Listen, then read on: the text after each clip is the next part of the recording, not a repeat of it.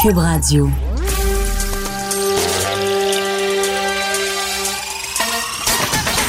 Jean-François Barry. Un été pas comme les autres.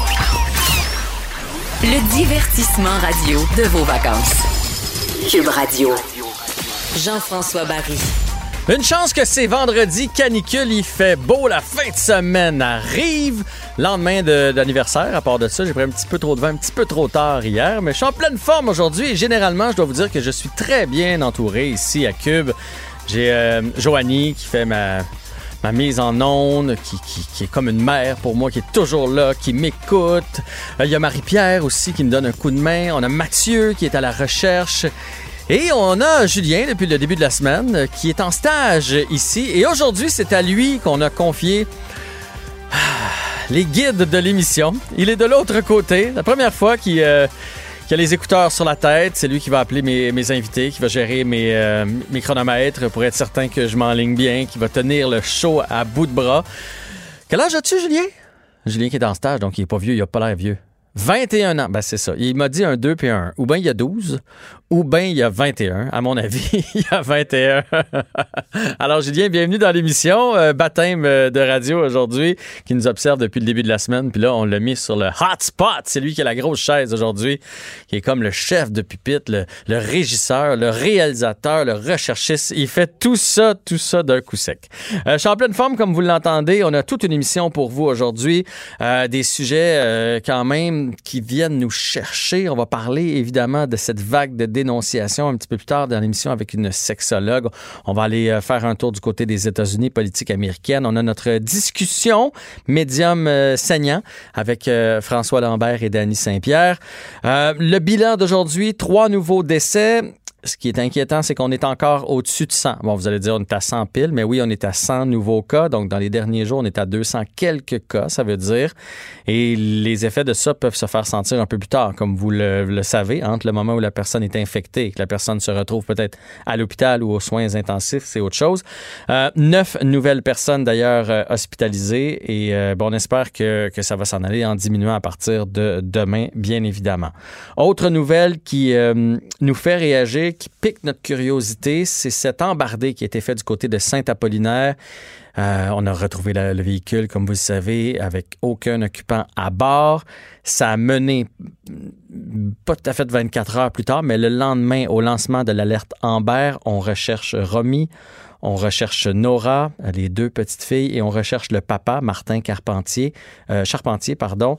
Euh, on ne sait pas trop ce qui se passe dans cette histoire-là. C'est nébuleux. On va en discuter dans les prochaines minutes avec François Doré. Mais aujourd'hui, la nouvelle conjointe de Martin, euh, le père qui est recherché là-dedans, et non pas donc la mère des enfants. C'est important de faire la nuance. Donc, Cathy Gingras, la nouvelle conjointe de Martin, qui a euh, adressé un mot sur euh, les médias sociaux pour faire circuler et pour donner le goût à Martin de donner signe de vie. On l'écoute.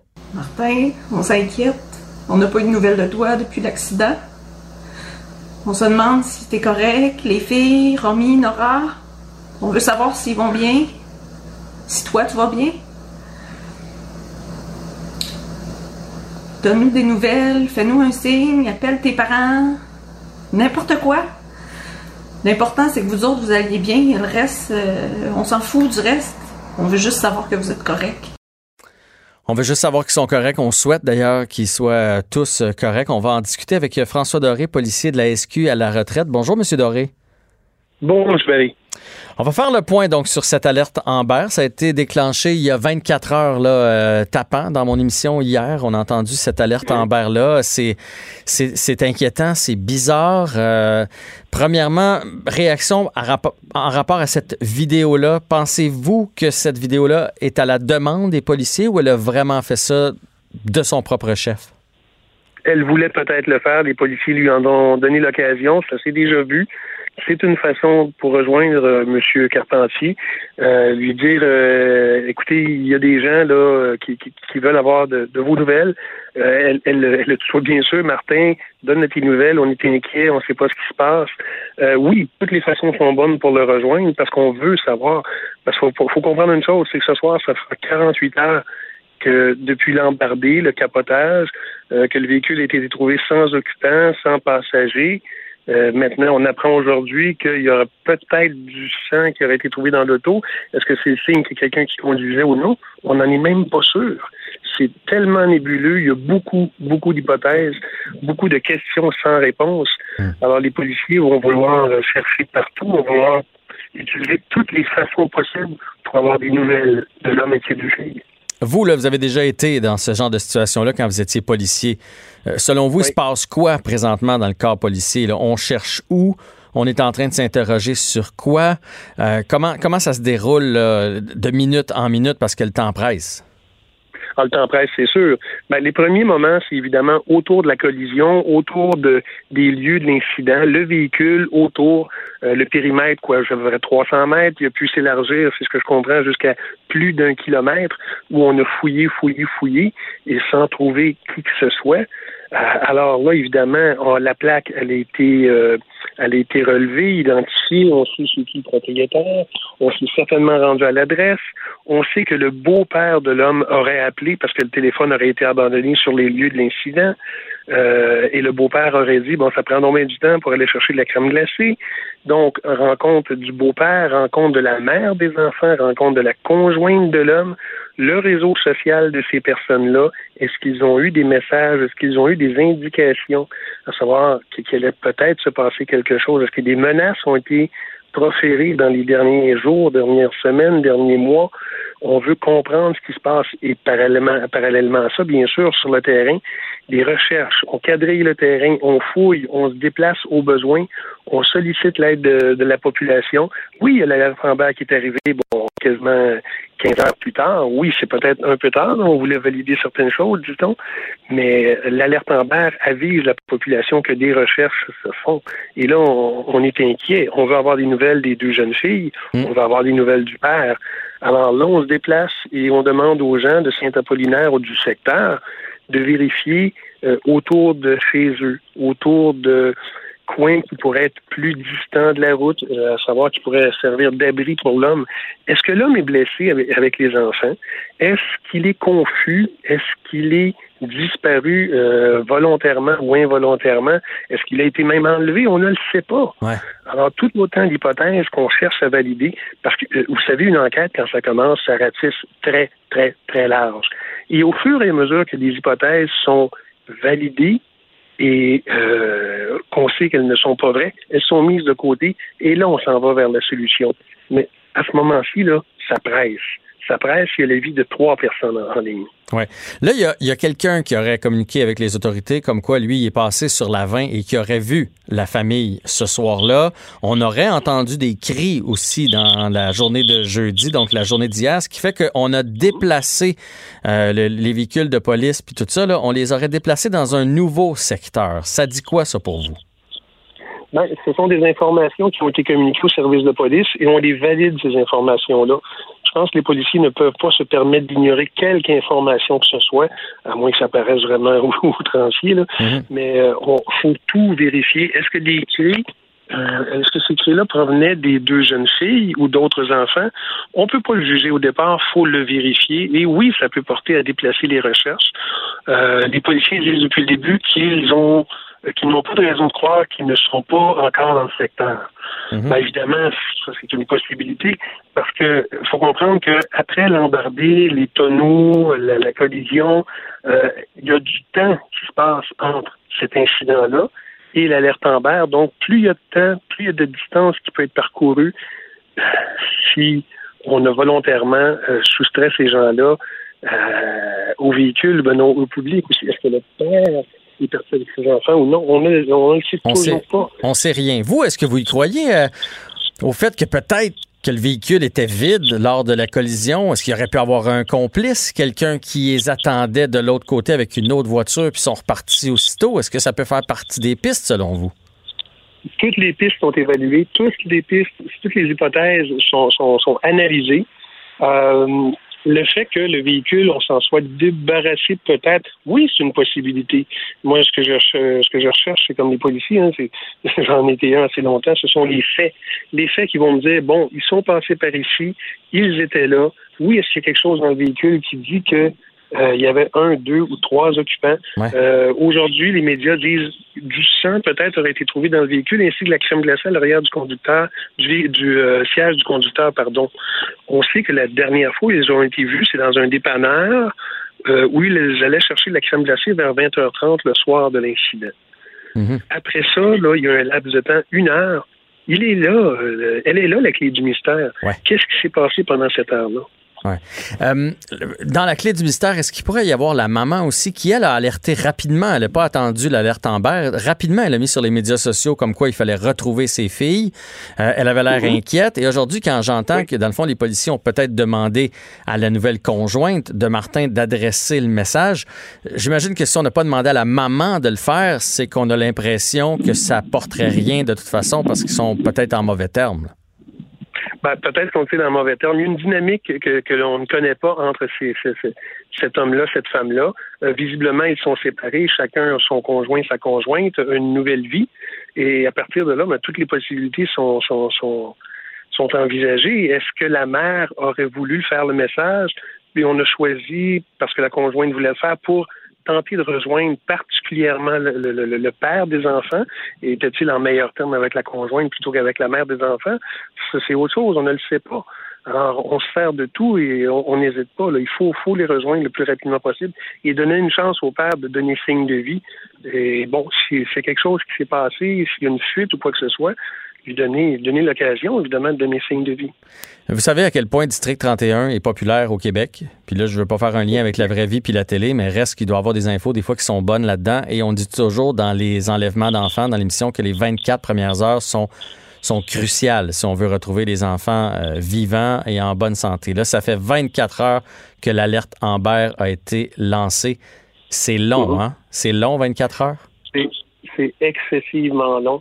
Et on, est, on en est plus qu'à 24 heures. Si, on considère que euh, l'incident est survenu mercredi soir entre 20h30 et 21h30, ce soir, ça fera 48 heures que le père et les enfants sont disparus. 48 heures dans un dossier comme ça, c'est pas long, c'est excessivement long et ça demande des efforts et ça demande de la concentration, euh, ça demande de l'appui. Hmm. Et les policiers qui sont, euh, sont bien impliqués parce que les policières, policiers qui sont sur place sont aussi des parents, euh, ont aussi des enfants, des filles, des garçons. Alors, quand un enfant est impliqué, il n'y a rien de plus dramatique, je vous dirais. On veut retrouver ces enfants-là rapidement, retrouver le père aussi. Ouais, ça vous touche en tant que policier. Vous en avez vécu ce genre ah de situation-là? Ah oui, plus d'une fois, plus d'une reprise. Et euh, on partage toujours un peu l'angoisse des gens qui la vivent. Et en même temps, ben, on veut retrouver, on cherche et on espère le plus rapidement possible. Il faut comprendre qu'au Québec, toutes les alertes en barre se sont, depuis, depuis le temps que ça existe, à peu près toutes, oui, toutes les alertes en barre se sont euh, soldées par euh, une réussite. Ouais. Une réussite, oui. Et là, ça, ça, fait 24 heures l'alerte en barre. Ça va faire 48 heures ce soir que les gens sont disparus. Il faut redoubler, redoubler et encore une fois redoubler d'efforts jusqu'à ce qu'on ait la, la, la solution. Oui. Il y a la dernière alerte en Amber qui n'avait pas été un succès, mais toutes les autres auparavant l'avaient été. Moi, je me disais aujourd'hui, là, ça va faire 48 heures. Il faut, soit ils avaient prévu d'amener un sac avec la nourriture, soit ils sont à quelque part où ils peuvent se nourrir, mais il faut, il faut qu'ils mangent. Il doit avoir moyen de retracer une, carte de crédit, des chiens pisteurs. Euh, là, le téléphone, il était sur les lieux, fait qu'il n'y a pas moyen, mais il, il faut trouver des indices à quelque part à un moment donné. Exactement, parce que dans les recherches, vous le dites, euh, vous le dites fort bien, carte de crédit, carte de débit, euh, les a-t-il dans sa possession, les a-t-il utilisés?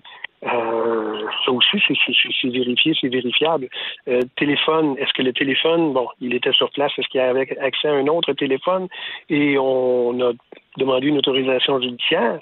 Est-ce qu'on a demandé à le localiser de cette façon-là? Alors, tout est mis à, à profit pour le retrouver, les retrouver, évidemment, mais le plus rapidement possible. il ne faut pas, faut pas perdre de temps. Faut pas perdre de temps. On espère vraiment retrouver les trois en pleine forme, en pleine santé, le plus rapidement possible. On vous rappelle que si vous avez des informations, vous devez immédiatement contacter la police pour euh, évidemment aider au développement de l'enquête. Euh, François Doré, policier de la SQ à la retraite, un grand merci de nous avoir éclairés, vous qui avez déjà été dans cette situation-là. Je vous remercie. Bonne fin de semaine. Oui, bonne fin de semaine à vous aussi. Le, commentaire de Olivier Primo, un entrepreneur pas comme les autres. C'est l'heure de parler avec Olivier Primo. Salut Olivier.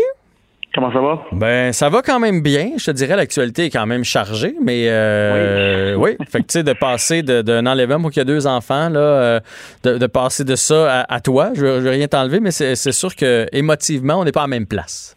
Tu non, me suis? Non, tu vraiment, oui, à, 100% Puis euh, toute ma famille aussi, de mes, mes oncles, mes tantes, je voyais tout le monde partager ça, puis j'ai vu ça partager en grand nombre. Je pense que le, le monde sont, sont vraiment conscientisés en ce moment quand un truc comme ça arrive sur les réseaux sociaux de de, partager le, le, plus possible pour que tout le monde euh, voit ce qui se passe. Puis que je trouve ça tellement tellement bien fait maintenant qu'on reçoive la, notification. tout le monde le reçoit en même temps hier dans notre entrevue. Là. Que si ça peut aider, euh, je, trouve ça vraiment. Mais tu sais, je, je, peux pas me mettre à ta place parce que j'ai pas d'enfant, mais je comprends que la situation euh, non est très très très lourde. Oui, vraiment. Puis effectivement, le système est bien fait. Ça, ça vous tente de lire ça d'ailleurs dans le Journal de Montréal. On l'explique euh, super bien euh, comment ça se déroule, qu'est-ce que ça prend pour le déclencher. Et partout où c'est envoyé, c'est envoyé sur les, les panneaux routiers, c'est envoyé sur les terminaux l'Auto-Québec, c'est envoyé sur nos cellulaires, dans les télés, dans les radios. C'est vraiment un système qui est très efficace. On nous apprend de où ça vient et tout ça. C'est dans la section du Journal de Montréal aujourd'hui, euh, la section 5 minutes, je pense, là, où on décortique pour en apprendre davantage. Mais reste qu'il y a d'autres choses dans la Hier, on le sait, le ministre Dubé a donné des nouvelles consignes pour les bars. Donc, à minuit, on doit être fermé, euh, on doit arrêter de servir de l'alcool. À une heure, on est fermé. 50% de la capacité. Rappel à la distanciation. Un gros, gros, gros rappel qu'on contienne un, registre. Et dans le fond, hier, c'était jeudi. Jeudi, Olivier, c'était une bonne soirée pour les bars. Comment ça s'est passé? J'imagine que les gens étaient euh, à la lettre pour être certains de ne pas faire fermer les établissements. C'est drôle, hein, parce qu'avec la sortie euh, publique faite hier par le gouvernement, j'ai eu des appels euh, après parce qu'ils ont écouté l'entrevue, puis ils me disaient Olivier, en ce moment, on a plus de réservations que jamais. Euh, le monde nous rappelle, après l'annonce du gouvernement, du gouvernement excusez, le, les restos se faisaient rappeler pour être sûrs qu'ils avaient leur place garantie. On sait qu'on est en canicule, le monde veut profiter des terrasses ou de l'air climatisé, un des deux. Et hier, euh, excuse-moi, ce matin, j'ai fait deux, trois appels, ben trois appels dans le fond. Fait Québec, euh, Montréal et Laval, trois euh, restent au bar. J'ai pas parlé de discothèque, par exemple. Et je m'attendais à une réponse très négative. Euh, exemple, ça n'a pas été bon, euh, le monde, il faisait vraiment attention, et c'est tout le contraire que j'ai eu. Euh, beaucoup de visites de corps de police, pas d'avertissement en tant que tel. Je pense plus qu'il était là pour, excusez l'expression, mes yeux mm mais ça a été encore une fois, puis je le répète, catastrophique. Encore une fois, le monde essaie de rentrer par en arrière. il y a eu des cancellations de réservations parce que les restaurateurs ont se sont remis à l'ordre hier et le monde se présentait pareil, puis ça s'ostinait, puis ça faisait semblant de mettre une autre table pour avoir sa table. je pense que les, clients n'ont pas compris. Et deux sur trois que j'ai appelés, c'est des établissements plus vieux qui ferment à 10 heures ou à 11 heures. Fait que c'est pas un paquet de euh, jeunes énervés, là. Non. Non, non. Non, non, non, Arrêtons de tout mettre sur le dos des jeunes, Exactement. Ah. J'ai fait exprès parce que quand on s'est parlé hier, tu m'as dit les jeunes, les jeunes, et moi, je sais plus si j'en fais partie, là, je vais avoir 35 ans, fait que je suis comme un mi-jeune, je pense. Ouais, mais t'as un l'âme, t'as l'âme jeune, toi, Olivier, c'est ça Exactement, exactement, exactement. Mais c'est ça, ben, je, m'attendais à une réponse très, euh, très négative, et non, c'est, euh, il y a même une, ben, je ris, mais c'est pas drôle du tout. Il y a un resto qui m'a dit que c'est leur ventre corps. Depuis, euh, mais remarque la réouverture. Ventre corps, c'est pas grave si les consignes ont été respectées. Si le 2 mètres était respecté, si les gens mais, se lavaient les mains, euh, ça c'est correct là. Je comprends. C'est pas, la, pas la vente le problème. Non, non, on s'entend, mais on, s'entend aussi que si tu veux faire des ventres corps, ça veut dire que ton établissement est plein à craquer, euh, qu'il y a du monde, que le monde commande. C'est pas ventre corps depuis la réouverture, là, c'est ventre corps depuis des établissements. Un établissement que j'ai appelé, ça fait huit ans que c'est ouvert. Là vente record jeudi soir. Là. Euh, j'ai vraiment hâte de voir ce que le gouvernement va dire lundi parce qu'ils ont tous vu ça comme moi. Là. Je suis pas le seul qui a fait des appels que, que non, c'est sûr. Euh, puis on, m'a dit aussi qu'il y avait énormément de policiers qui se promenaient, qui regardaient, qui prenaient des photos. Ben euh, j'ai vraiment hâte de voir, mais tout ça pour te dire que le débordement que je pensais qu'il allait être contrôlé avec tout ce qui s'est passé, non, non, ça, ça, a vraiment été le contraire dans les, les trois établissements que j'ai appelés, qui sont trois gros établissements. Alors, la, les réunions de, de, de, de personnes, j'ai hâte de voir en fin de semaine, parce que là, il fait, il, annonce, ben là, il annonce pas beau demain, il annonce quand même très chaud. Fait qu'il va y avoir beaucoup de rassemblements et euh, le masque n'était pas respecté, la distanciation sociale hier non plus. Puis encore une fois, quand l'alcool rentre en jeu, je le répète toujours, mais il y a un autre, c'est un autre game qui, commence.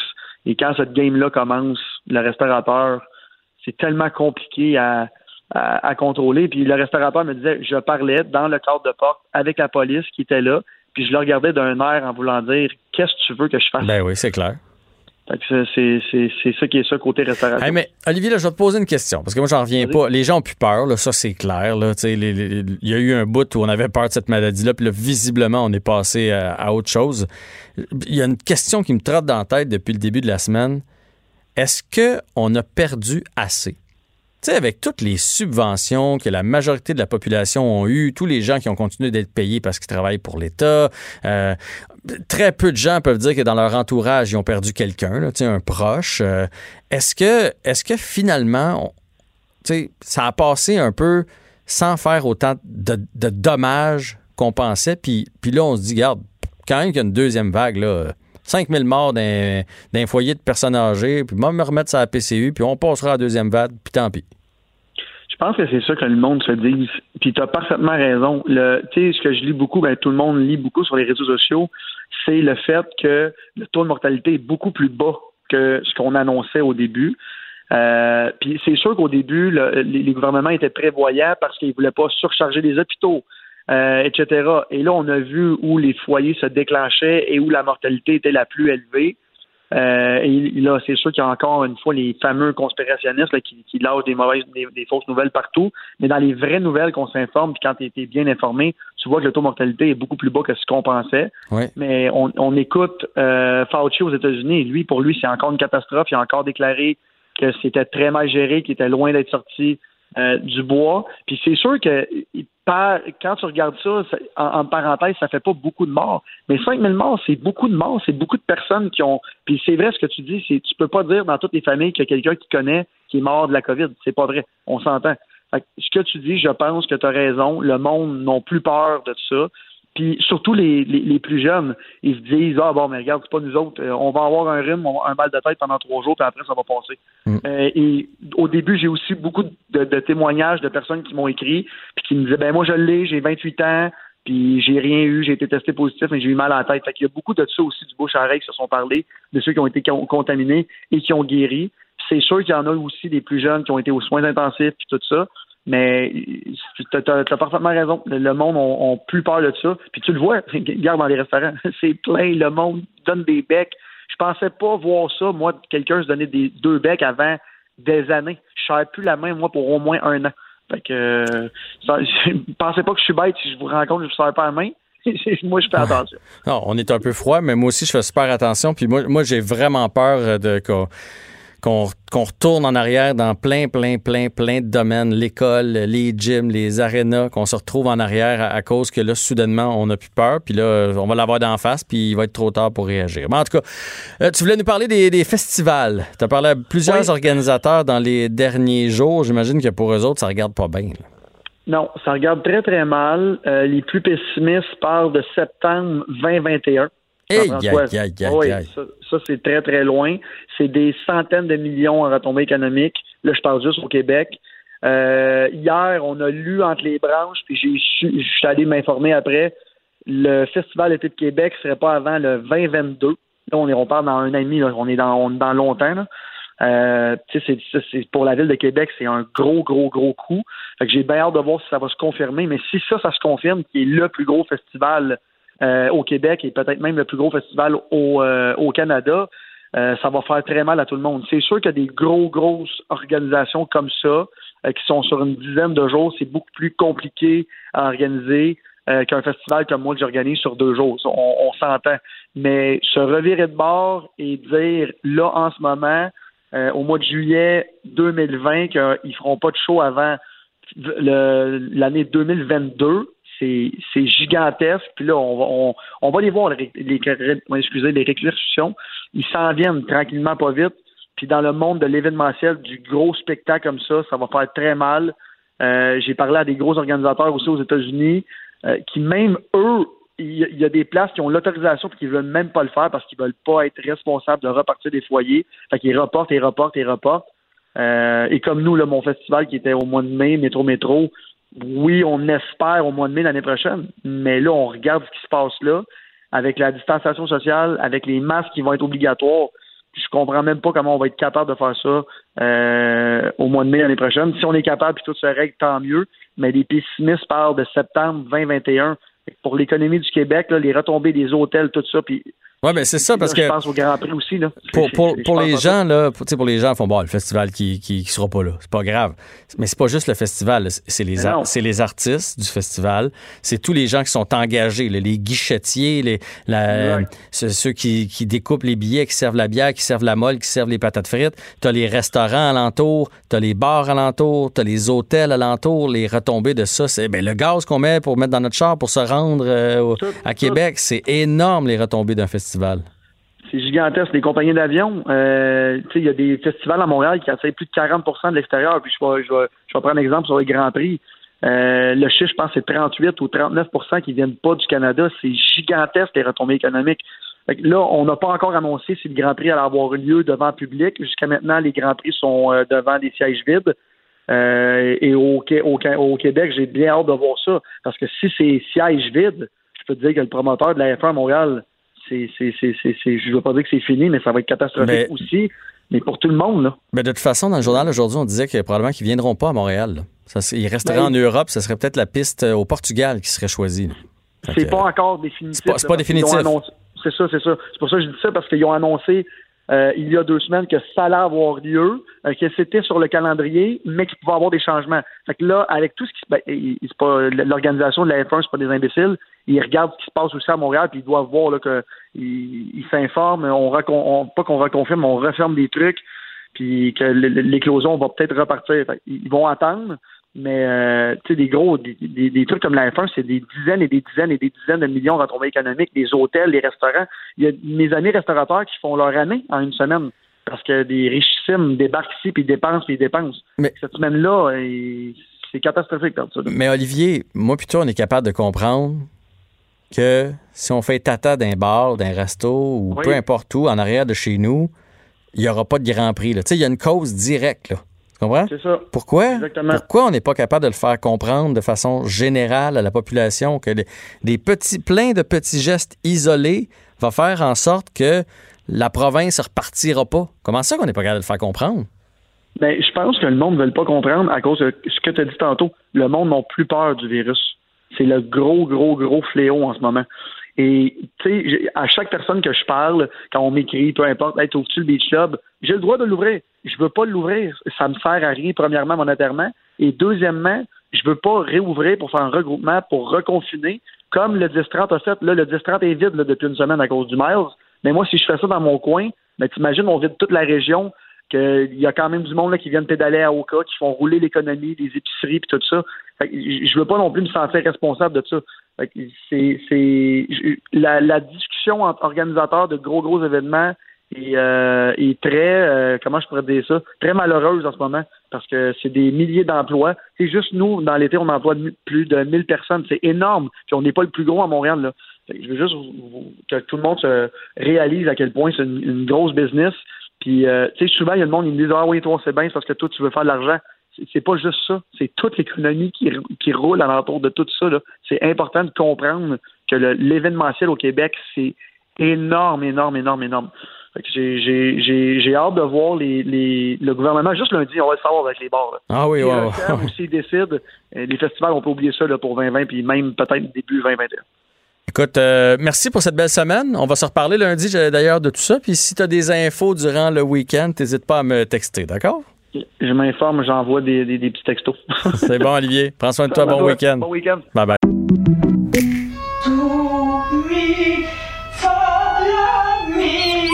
Votre maison, c'est un espace où vous pouvez être vous-même.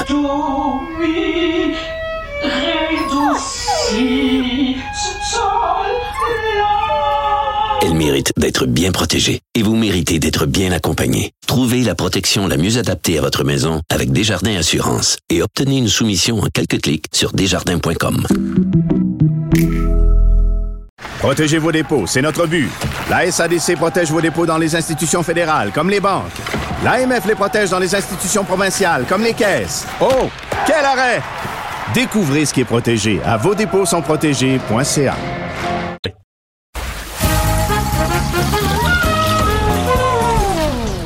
Ben non, il n'y a pas de quiz. Mais Jean-François vous donne quand même les réponses à vos questions. Cube Radio. Un été pas comme les autres. Je vais dire comme un de mes amis qui m'a texté ce matin, c'est le Far West présentement sur les médias sociaux. Euh, ça tire de partout, ça tombe comme des mouches. La dénonciation qui, qui euh, s'effectue avec un paquet de kidam. Il y a des cas dont on parle pas, mais qui se font dénoncer, mais aussi beaucoup de personnalités connues. Bon, vous avez su le Marie-Pierre euh, Morin, Bernard Adamus. Là, aujourd'hui, bon, on, a appris David Desrosiers de Simple Plan, Alex Nevsky aussi, Yann Perrault, qui se sont euh, qui se sont excusés. Il y a des boîtes de production, des boîtes de maisons de disques qui ferment, des artistes comme Cœur de Pirate qui se dissocient de sa maison de disques. Ça, ça va mal. On en a parlé du côté légal hier. Et aujourd'hui, on avait envie de parler je vais dire de cruise, de séduction, de comportement, parce que j'aimerais être capable de tirer une ligne entre qu'est-ce qui est acceptable, qu'est-ce qui n'est pas acceptable, qu'est-ce qui était peut-être acceptable il y a 10, 15 ans, qui l'est plus aujourd'hui. Alors, on va en parler avec Laurence Desjardins, qui est sexologue, membre de la euh, de l'Ordre euh, professionnel des sexologues du Québec. Bonjour, Madame Desjardins. Bonjour. Là, je, dois vous dire dès le départ, OK? Parce que je, veux aborder les vraies questions avec vous et je veux juste être clair que j'invite toutes les victimes à dénoncer. OK? Puis je suis pas de genre qui fait comme eh, elle a couru après, tant pis pour elle. C'est vraiment pas ça, mais j'ai quand même des questions pour vous. OK? On, part avec ça? Oui, euh, je pense que c'est une bonne introduction. On veut euh, la dénonciation, on veut donner la parole aux victimes, mais on veut aussi comprendre qu'est-ce qui se passe. Exactement. Puis là, j'aimerais ça si vous êtes capable de m'expliquer, parce que là, je comprends qu'il y en a plusieurs qui ont eu des comportements douteux versus un agresseur versus un violeur. Parce que là, j'ai l'impression présentement que quand on parle d'agression sexuelle, on met tout le monde dans le même bateau. Donc, la personne qui a pris un verre de trop puis qui était peut-être trop entreprenant, jusqu'aux violeurs sont toutes présentement dans la même case. Ben euh, oui, en fait, c'est-à-dire que si on fait référence euh, à la vague qu'il y a présentement, si on va lire sur les différents comptes Instagram qui se sont euh, formés et qui maintenant révèlent les, témoignages, dans ces témoignages-là, il y a vraiment un, un, évantage de témoignages concernant un éventail de situations qui va de situations où la personne a tenu des propos racistes à des environnements de travail toxiques, des comportements méprisants, oppressants, des situations euh, d'attouchement à caractère sexuel, de violence psychologique, émotionnelle, verbale, sexuelle, jusqu'à l'abus sexuel, jusqu'à, on, a vu tourner aussi euh, des accusations de, pédophilie. Donc, on a vraiment un éventail d'accusations. Ça, mhm. oui, en effet c'est ce qui se passe. C'est très, très large présentement. Là, vous, vous, faites du cabinet. Je, veux savoir, euh, est-ce que les gens qui sont victimes d'un comportement inapproprié, là, puis là, là, j'entends par là, pas un viol, ça, je comprends que les victimes ont, des années et des années à s'en remettre puis qui conservent des séquelles. Est-ce que vous recevez beaucoup de personnes qui consultent parce que un soir, dans un bar, quelqu'un été euh, euh, ben, pas correct avec eux autres, il est, allé trop loin, il a été trop insistant? Est-ce qu'il y a des gens qui conservent des séquelles et qui consultent pour ça? Mais là, en fait, il y, a, deux éléments dans, ce que vous venez de dire. Euh, vous avez dit euh, par rapport à des comportements versus un viol, on sait ce que c'est un viol. Mais est-ce que viol, là, que vous entendez, vous, dans, la notion globale de plusieurs personnes, vous, vous imaginez un inconnu dans une ruelle qui vous accoste et, qui vous pénètre de force? Effectivement. Mais un viol, le viol, techniquement, là, ça veut techniquement rien dire. C'est l'agression à caractère sexuel. Elle englobe, oui, la pénétration hmm. forcée, mais elle englobe aussi plusieurs comportements à caractère sexuel. L'objectif, qui est au creux de l'agression sexuelle, du viol, c'est l'absence de consentement et la possession d'une autre personne contre son gré à des fins de satisfaction sexuelle ou de pouvoir. Donc, c'est des comportements sexuels sans consentement. Donc, que ce soit jusqu'au bout ou pas jusqu'au bout, là, ça change rien, c'est un viol quand même. Je comprends. Ben, encore là, je pourrais même être plus précise. Quand vous dites aller jusqu'au bout, un sexologue vous dira euh, une personne peut avoir des traumas de longue haleine et des blessures très profondes, même s'il n'y a pas de pénétration. Une personne, euh, un enfant qui vit des attouchements de son médecin euh, ou de son babysitter peut avoir des grands traumas, même s'il n'y a jamais eu pénétration. Donc, c'est là qu'on joue en ce moment avec qu'on a dans nos têtes comme société, qu'est-ce qu'on considère comme grave, c'est-à-dire, nous, on se dit un viol, c'est grave, c'est quand on se fait pénétrer de force par un inconnu dans une ruelle. Mais dans la réalité, là, les agressions sexuelles, ça inclut beaucoup plus qu'une pénétration forcée et ça inclut souvent plus qu'autrement pas un inconnu, mais une personne connue et même de notre entourage. Donc, il faut faire la part des choses. Il faut arrêter de se dire que, bon, celui-là, c'est moins pire que l'autre. Il n'y a pas de moins pire. Ben, c'est-à-dire que le moins pire, c'est pour la personne. Si la personne a réussi à penser ses blessures, a été allée chercher de l'aide, elle a retourné la situation, a réussi à passer à autre chose, peut-être qu'elle peut considérer ce qu'elle a vécu comme quelque chose qui n'est pas si dramatique pour elle. Euh, elle a passé à autre chose, ça ne la définit pas. Mais techniquement, une agression sexuelle, je, serais très mal à l'aise de venir hiérarchiser des expériences qui ne m'appartiennent pas. Donc, toute personne qui a vécu des violences à caractère sexuel, pour elle, c'est quelque chose qui a été blessant, qui a, était marquant, qui est venu changer le, le, cours de leur vie. Alors, c'est pas à moi du tout à hiérarchiser ces témoignages-là. C'est vraiment très bien expliqué, euh, Madame Desjardins. Vous travaillez avec des jeunes. Moi, j'en ai deux. 15 et 17 ans. Euh, je crois que présentement, on a beaucoup d'éducation à faire pour, pour les jeunes parce qu'il y a des choses qu'ils voient sur les médias sociaux, il y a des choses qu'ils voient dans les mhm. films, il y a des choses qu'ils voient dans les vidéoclips, mais qui ne se ne font pas nécessairement dans la vraie vie. Et il y a aussi des choses, à moins que je me trompe, qui étaient quasiment acceptables, entre guillemets, il y a 15 ans, qui ne sont plus aujourd'hui. Fait que par où on commence avec nos jeunes? Oui, vous, vous l'aviez dit plus tôt, euh, qu'est-ce qui était acceptable il y a dix ans qui l'est moins aujourd'hui? Euh, oui, il y a des règles morales et des valeurs qui changent d'une génération à l'autre. Euh, il y a des choses aussi qui n'étaient pas techniquement vraiment acceptables il y a 10, 20 ans, mais bon, pour toutes sortes de raisons, on fermait les yeux. Mhm. Euh, et, il suffit de parler à, à nos parents. Moi, j'en ai parlé avec ma mère, avec mon père de tout ce qui se passe. Ils ont une opinion, un avis différer du mien par, de par leur âge, de par leur génération et de par leur expérience de vie. Hein, à une certaine époque, euh, les gens avaient des relations sexuelles beaucoup plus facilement dans les années 70. C'était le peace and love, la révolution sexuelle. Euh, on se rappelle des, des grandes stars euh, du, du rock and roll qui avaient des relations sexuelles avec des, des jeunes de 13-14 ans c'était vu comme tout le monde se libère. C'était peut-être pas acceptable non plus à cette époque-là. C'est là encore moins aujourd'hui. Puis là, on n'est plus dans une situation de peace and love non plus.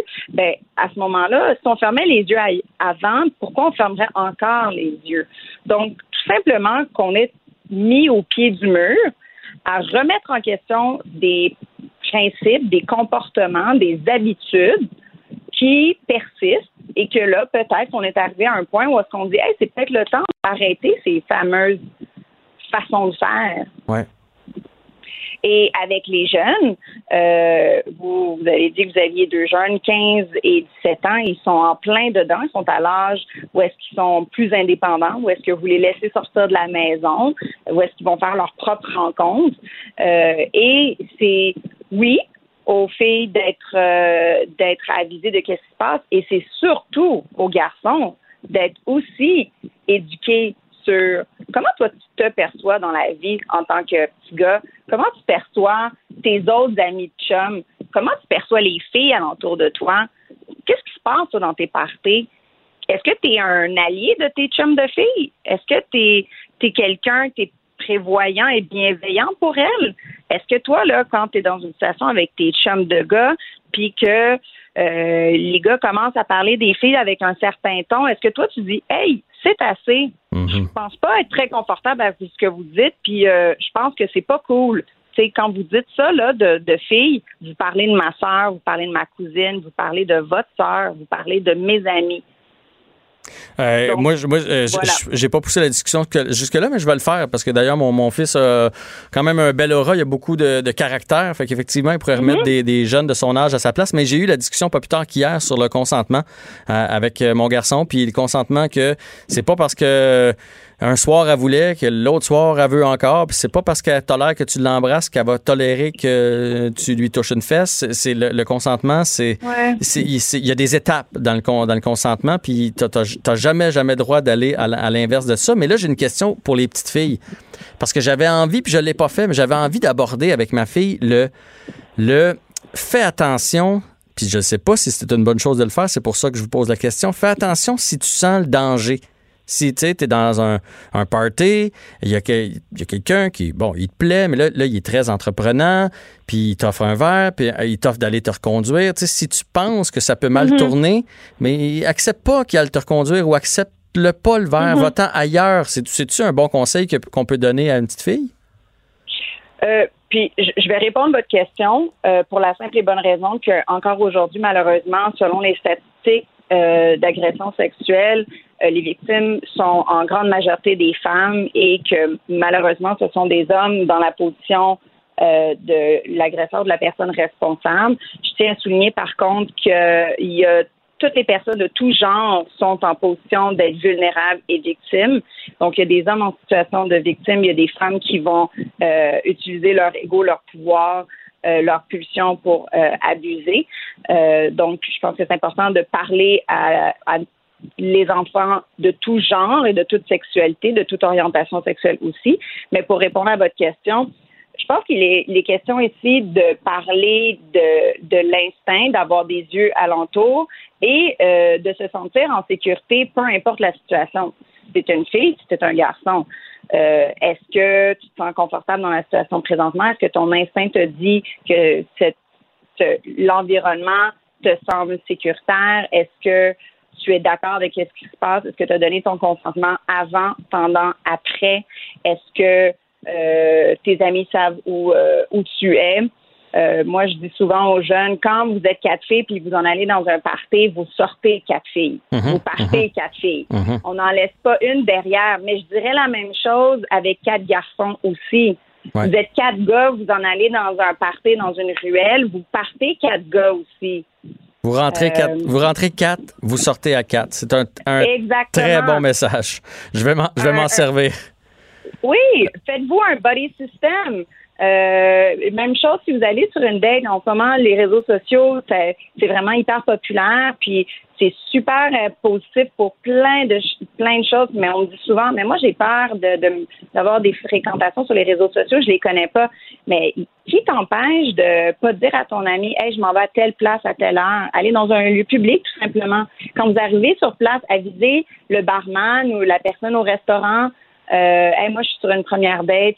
C'est une personne que j'ai rencontrée sur les réseaux sociaux. Juste garder un œil sur moi ou si j'ai l'air de lever la main, venir me voir ça, se fait, ça. Euh, il y a plein de bars maintenant qui ont des codes. Vous allez au bar, vous commandez un shooter avec un certain nom. Ça veut dire, oh oh, attention, je suis pas confortable, appelle-moi un taxi, je vais partir. Mais ça, faut, faut se renseigner, puis faut se faire un code aussi entre, entre chum de filles et tout ça. Puis là, j'ai une, dernière question qui me brûle les lèvres. Je veux savoir parce que, puis là, on nommera pas de nom, là, mais il y a un paquet d'artistes qui ont été obligés de mettre leur carrière en veilleuse ou qui, qui, que leur compagnie les a laissés tomber, qui sont je vais dire, beau comme des cœurs.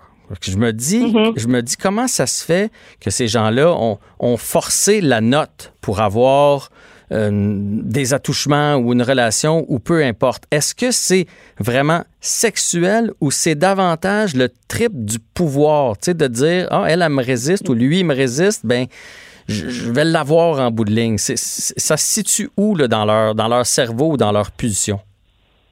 Oui, je pense que vous venez de mettre le doigt là-dessus. Vous savez, dans les cas d'agression sexuelle, c'est pas vraiment pour le plaisir de la sexualité. C'est beaucoup une question de possession, de pulsion, de pouvoir. C'est pouvoir posséder quelqu'un, c'est pouvoir prendre un, être humain, de l'utiliser comme un objet.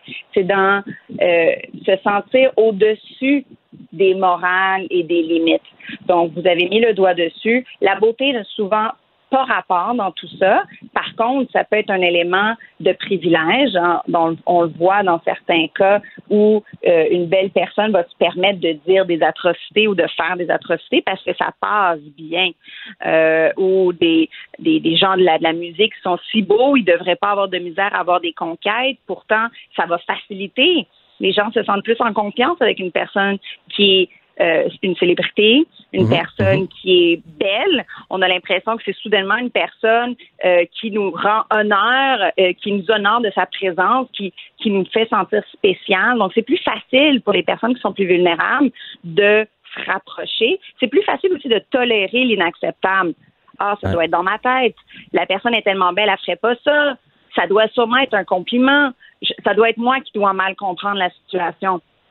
Et encore plus si c'est une célébrité, ah ben là, je vais pas le dire. Qui va me croire? Euh, ah non, ben Il va avoir, euh, ouais, il va pouvoir se défendre. Il y a de l'argent, des avocats, etc. Madame Desjardins, euh, sexologue, merci d'avoir pris le temps de nous parler aujourd'hui. Ça, ça a éclairé bien des questions que j'avais, bien des questions, j'imagine que nos auditeurs avaient. Et évidemment, on, inc- on incite tout le monde à dénoncer et à consulter, à vous consulter si on est inconfortable dans une situation et qu'on a besoin d'aide. Oui, pour les victimes et pour les personnes euh, pointées du doigt, euh, ces personnes-là ne disparaissent pas après toutes ces accusations-là. Ils restent euh, dans nos villes, dans nos villages, dans notre pays. Donc, ces personnes-là, la réhabilitation, elle est possible. Donc, allez consulter, tenez la main et il y a une réhabilitation à faire. Oui, totalement. Merci beaucoup d'avoir pris le temps de nous parler aujourd'hui. Merci, au revoir. Au revoir. Et euh, ben, effectivement, si, puis ça peut même être avant de passer à l'acte ou avant d'avoir des dénonciations contre soi. Si on se sent faible, si on sent que c'est notre genre de comportement, ben vaut mieux consulter avant qu'il arrive quelque chose de fâcheux. Bonjour, je peux prendre votre commande? Oui, je vous prendrai le sandwich, le délice du Sud. Par contre, j'enlèverai le poulet, l'ananas, les oignons puis le fromage feta. Votre auto, c'est un espace où vous pouvez être vous-même. Euh, donc vous voulez juste le, le pain et la sauce? Oui, monsieur. Elle mérite d'être bien protégée. Et vous méritez d'être bien accompagné. Trouvez la protection la mieux adaptée à votre auto avec Desjardins Assurance et obtenez une soumission en quelques clics sur desjardins.com.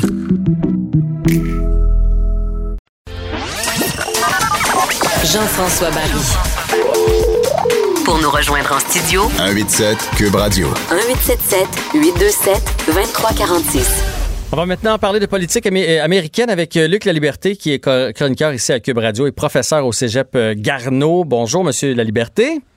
Oui, bonjour Jean-François. Bonjour, bonjour. Là, on va parler de Donald Trump qui a eu une mauvaise surprise hier. Il avait nommé des juges. Il pensait bien que ces juges-là allaient voter de son bord, mais finalement, on a vu que la Cour suprême garde son indépendance. Ben, c'était bien intéressant cette décision-là. En fait, ces décisions-là hier parce qu'elles euh, elles ont des, des conséquences ou des répercussions immédiatement à très très court terme, mais elles en ont aussi à long terme. Euh, une des choses moi qui me qui me passionne, qui me préoccupe aussi particulièrement depuis que Donald Trump est là, c'est moins le, le, le côté potin extravagant entourant le personnage que au-delà de tout ça, il est M. Trump euh, continuellement en train de tester les limites du pouvoir présidentiel. Et hier, ce que la Cour suprême a dit, c'est ben là, Le Président, euh, peu importe qui il est, le président, il y a un certain nombre de choses que vous allez devoir considérer, dont le fait que votre immunité comme président, elle n'est pas totale. Dans deux causes différentes, une qui implique le Congrès américain, puis l'autre qui impliquait un tribunal de, New York, du district de Manhattan, euh, on s'attendait à ce que le président américain produise ces fameuses déclarations de revenus. M. Trump avait promis en 2016 qu'il y produirait éventuellement ces déclarations de revenus, puis il refuse de le faire. Il y a plusieurs, de- plusieurs observateurs, dont bien des Américains, qui disent ben, qu'y a-t-il dans ces fameuses déclarations de revenus? Est-ce qu'il y a, par exemple, autant de liens financiers entre la Russie et Donald Trump que, que ce qu'on nous répète partout depuis des années? Donc, on a dit au président hier, M. Trump, vous allez devoir éventuellement dévoiler vos déclarations de revenus. Euh, là où plusieurs sont déçus, puis c'est là où il y a des conséquences à court terme. Donc, à long terme, le président américain, euh, il n'est pas, euh, il ne jouit pas d'une immunité qui est totale. Il doit répondre à des demandes des tribunaux. De l'autre côté, ce qu'on a dit, c'est ben maintenant, ben écoutez, il y a un certain nombre de, de, de, de réserves à ce qu'on vient d'émettre, et le président a le droit, comme individu aussi, comme président, de remettre en question la divulgation de certains documents à la pièce au cas par cas. Donc, euh, on n'aura pas avant le 3 novembre euh, les données confidentielles contenues dans les, les, déclarations de revenus, mais M. Trump est assuré qu'il va devoir le, les produire éventuellement, euh, mais il sera peut-être déjà plus président quand ça va sortir. Oui, fait qu'au moins ces chiffres-là vont sortir, ben au moins, pour lui, là, je parle, vont sortir après les, la course. Là. Fait que dans le fond, ça ne viendra pas y nuire. Fait qu'il a gagné, ben, dans le fond. Ça politiquement, politiquement, à court terme, c'est, on peut parler de gain pour le président. On peut se demander aussi, est-ce que ça aurait changé quelque chose? Est-ce qu'à quatre mois de l'élection, les Américains ont encore des doutes sur qui ils vont voter ou qui est Donald Trump? Qu'on soit pour ou contre, je pense qu'on connaît le moineau maintenant. On l'a vu agir depuis trois ans et demi, presque quatre ans maintenant. On sait un peu à quoi s'attendre. Donc, il y a, il y a beaucoup aussi de surenchères dans les médias autour de ces, ces, euh, ces décisions-là. Et je pense qu'elle est justifiée en partie pour pour la suite. Donald Trump, que ce soit au mois de novembre cette année ou encore dans quatre ans, euh, il va devoir quitter ce poste-là, il va devoir quitter la Maison-Blanche. Qu'est-ce qu'on établissait hier pour l'institution de la présidence? Et on sait maintenant que quand un président va se faire demander ses déclarations de revenus, la plupart les produisaient depuis longtemps, mais maintenant on sait qu'ils sont dans l'obligation de les produire. Donc, ce Trump gagne à très très court terme à moyen et à long terme, c'est le test que constitue l'administration pour les institutions politiques, les limites du pouvoir présidentiel. Bien là, on vient d'en apprendre un peu plus là-dessus, puis on sait ce que la Cour suprême pense de l'interprétation des pouvoirs du président. Allons-y maintenant avec euh, Joe Biden, qui, euh, qui a 77 ans. Euh, ça arrive à l'occasion que les gens vont mettre en cause ses facultés cognitives, de dire il est trop vieux? Quand il parle, on dirait qu'il y a des trous de mémoire, mais en fait, c'est qu'il a du bégaiement. C'est euh, intéressant, Jean-François, aussi, parce que euh, puis il faut aborder cette question-là, je pense, avec avec tout le doigté puis avec avec énormément de prudence. Mais on a deux candidats dont on remet en question les facultés cognitives. M. Trump, de son côté, a fait euh, hier tout un, un, barrage avec pas un barrage, mais un spectacle avec les résultats d'un test cognitif dont il n'a pas dévoilé les résultats, mais qui sont du jamais vu, semble-t-il. Donc c'est à la manière Trump qui a dit mes médecins m'ont fait passer un test cognitif, puis ils ont été étonné des résultats. Donc, M. Trump essaie de rassurer sur le fait qu'il est, bien sûr, non seulement en excellente santé, mais bien plus que la ben moyenne, peu importe l'âge. Il est au-dessus des autres, ça c'est sûr. Ben voilà, ça, non, non, il peut pas, on peut pas être dans la moyenne avec M. Trump. On est forcément le meilleur et dans le jamais vu. De l'autre côté, M. Biden, ben, tout le monde a remarqué que ne serait-ce que depuis l'époque où il était vice-président, ben, physiquement, il en a perdu un peu. Il a 77 ans, euh, le temps fait son œuvre, puis on fait pas en, affirmant ça. Donc, M. Biden, non seulement physiquement, lui qui était assez gros et grand, c'est un ancien, un ancien bon athlète, M. Biden, bon, on s'aperçoit qu'il a, a vieilli, qu'il a changé, qu'il est peut-être moins énergique qu'il l'était, et on accorde beaucoup, beaucoup d'attention, surtout depuis les débats pendant les primaires démocrates, aux nombreux bourdes qu'il a fait, mais parfois aussi à des oublis de plus en plus fréquents ou à de la confusion. À un moment, par exemple, dans un échange, il oublie euh, le nom de Barack Obama, puis il remplace ça par ben, c'était mon patron. Donc, il y a plein de gens qui se sont dit ben, est-ce que ce qu'on constate au plan physique, il a vieilli, il est peut-être moins énergique qu'il l'était, peut-être moins en forme, est-ce que ça a touché ses facultés cognitives? Et là, on a eu droit cette semaine à, une manœuvre politique qui est à la fois touchante, je pense, émouvante, mais qui en même temps peut faire douter les les gens du, bien fondé de la démarche, c'est que Joe Biden et son entourage ont accepté d'accorder une entrevue au magazine The Atlantic, euh, qui est une revue respectée aux États-Unis, et on a demandé à un journaliste qui lui-même est bègue d'interroger le président sur son bégaiement, euh, l'ancien vice-président sur son bégaiement. Donc, Joe Biden, pour la, une des très très rares fois, a reconnu qu'il bégaye et qu'il bégaye depuis qu'il est tout jeune.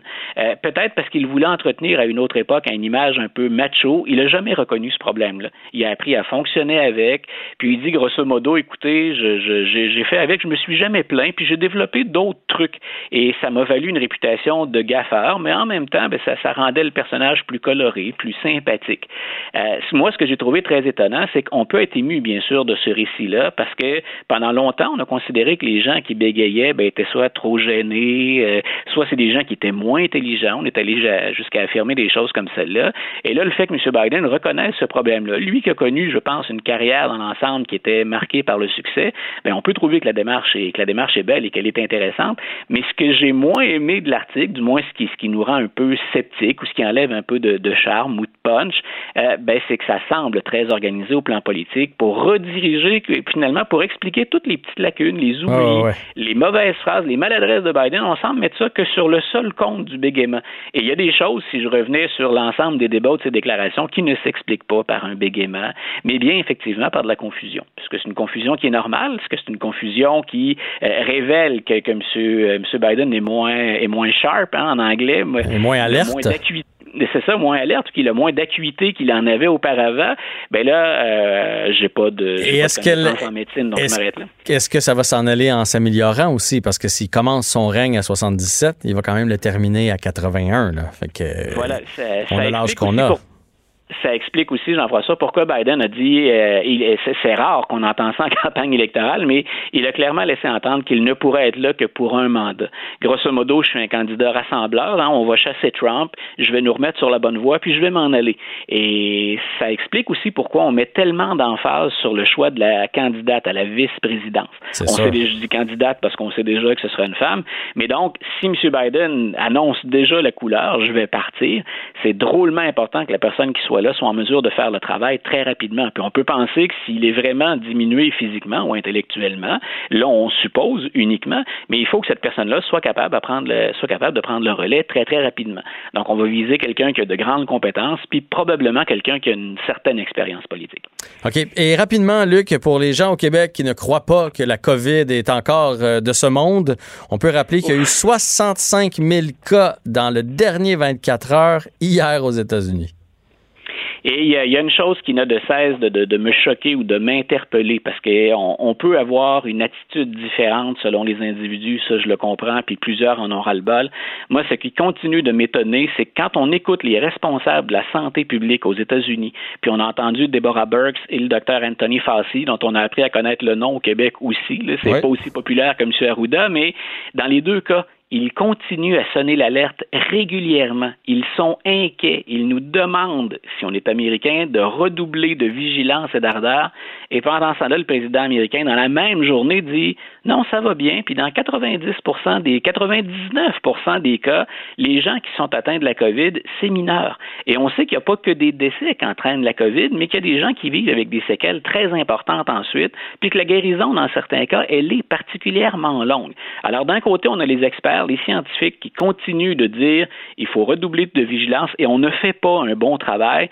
Et de l'autre côté, le président qui dit non, tout va bien, il faut ouvrir les écoles, il faut relancer l'économie. Et moi, je continue à faire des rassemblements politiques où on invite les gens sans insister plus qu'il ne le faut sur la distanciation sociale ou le port du masque.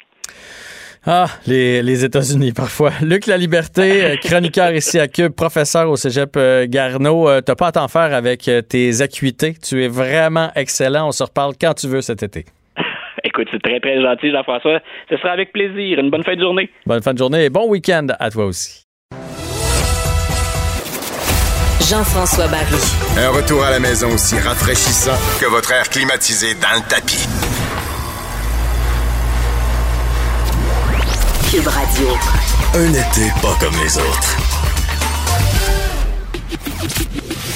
Le, commentaire de Félix Séguin, un journaliste d'enquête pas comme les autres. Oui, on s'entretient avec Félix Séguin. On revient sur cette alerte Amber. Félix, je dois te dire, tantôt, on a parlé avec un policier à la retraite, François Doré, qui nous a dit 24 heures d'alerte Amber, c'est long. Oui, c'est très long, en fait. Euh, même 10, même 12 heures, c'est long. Mais là, plus euh, les heures passent et plus ça devient difficile d'élucider euh, ce crime-là, si crime a été commis, c'est-à-dire l'enlèvement de deux enfants par Martin Carpentier, le père de ceux-ci. C'est ce qu'on présume en instant qu'ils ont été enlevés. oui, François Doré, qui t'a parlé, avait raison de dire ça. Il a l'expérience pour le dire d'ailleurs, puisque il était à la Sûreté du Québec et a activement participé aux opérations de communication, entre autres lorsque Cédrica Provencher euh, avait été enlevé à Trois-Rivières, tu t'en Mhm. rappelles? Ah oui, oui, je m'en rappelle. Je viens de là, alors oui. Bon, tu vois. Alors, euh, voici les développements cet après-midi. On y consacrera toute cette chronique, Jean-François. Euh, Je t'écoute. D'abord, euh, il y a euh, une vidéo qui a été produite, toute courte, par Cathy Gingras. Qui est-elle, Cathy Gingras? C'est l'actuelle conjointe euh, du père des fillettes. Ce n'est pas la mère des enfants, c'est la nouvelle conjointe de Martin Carpentier.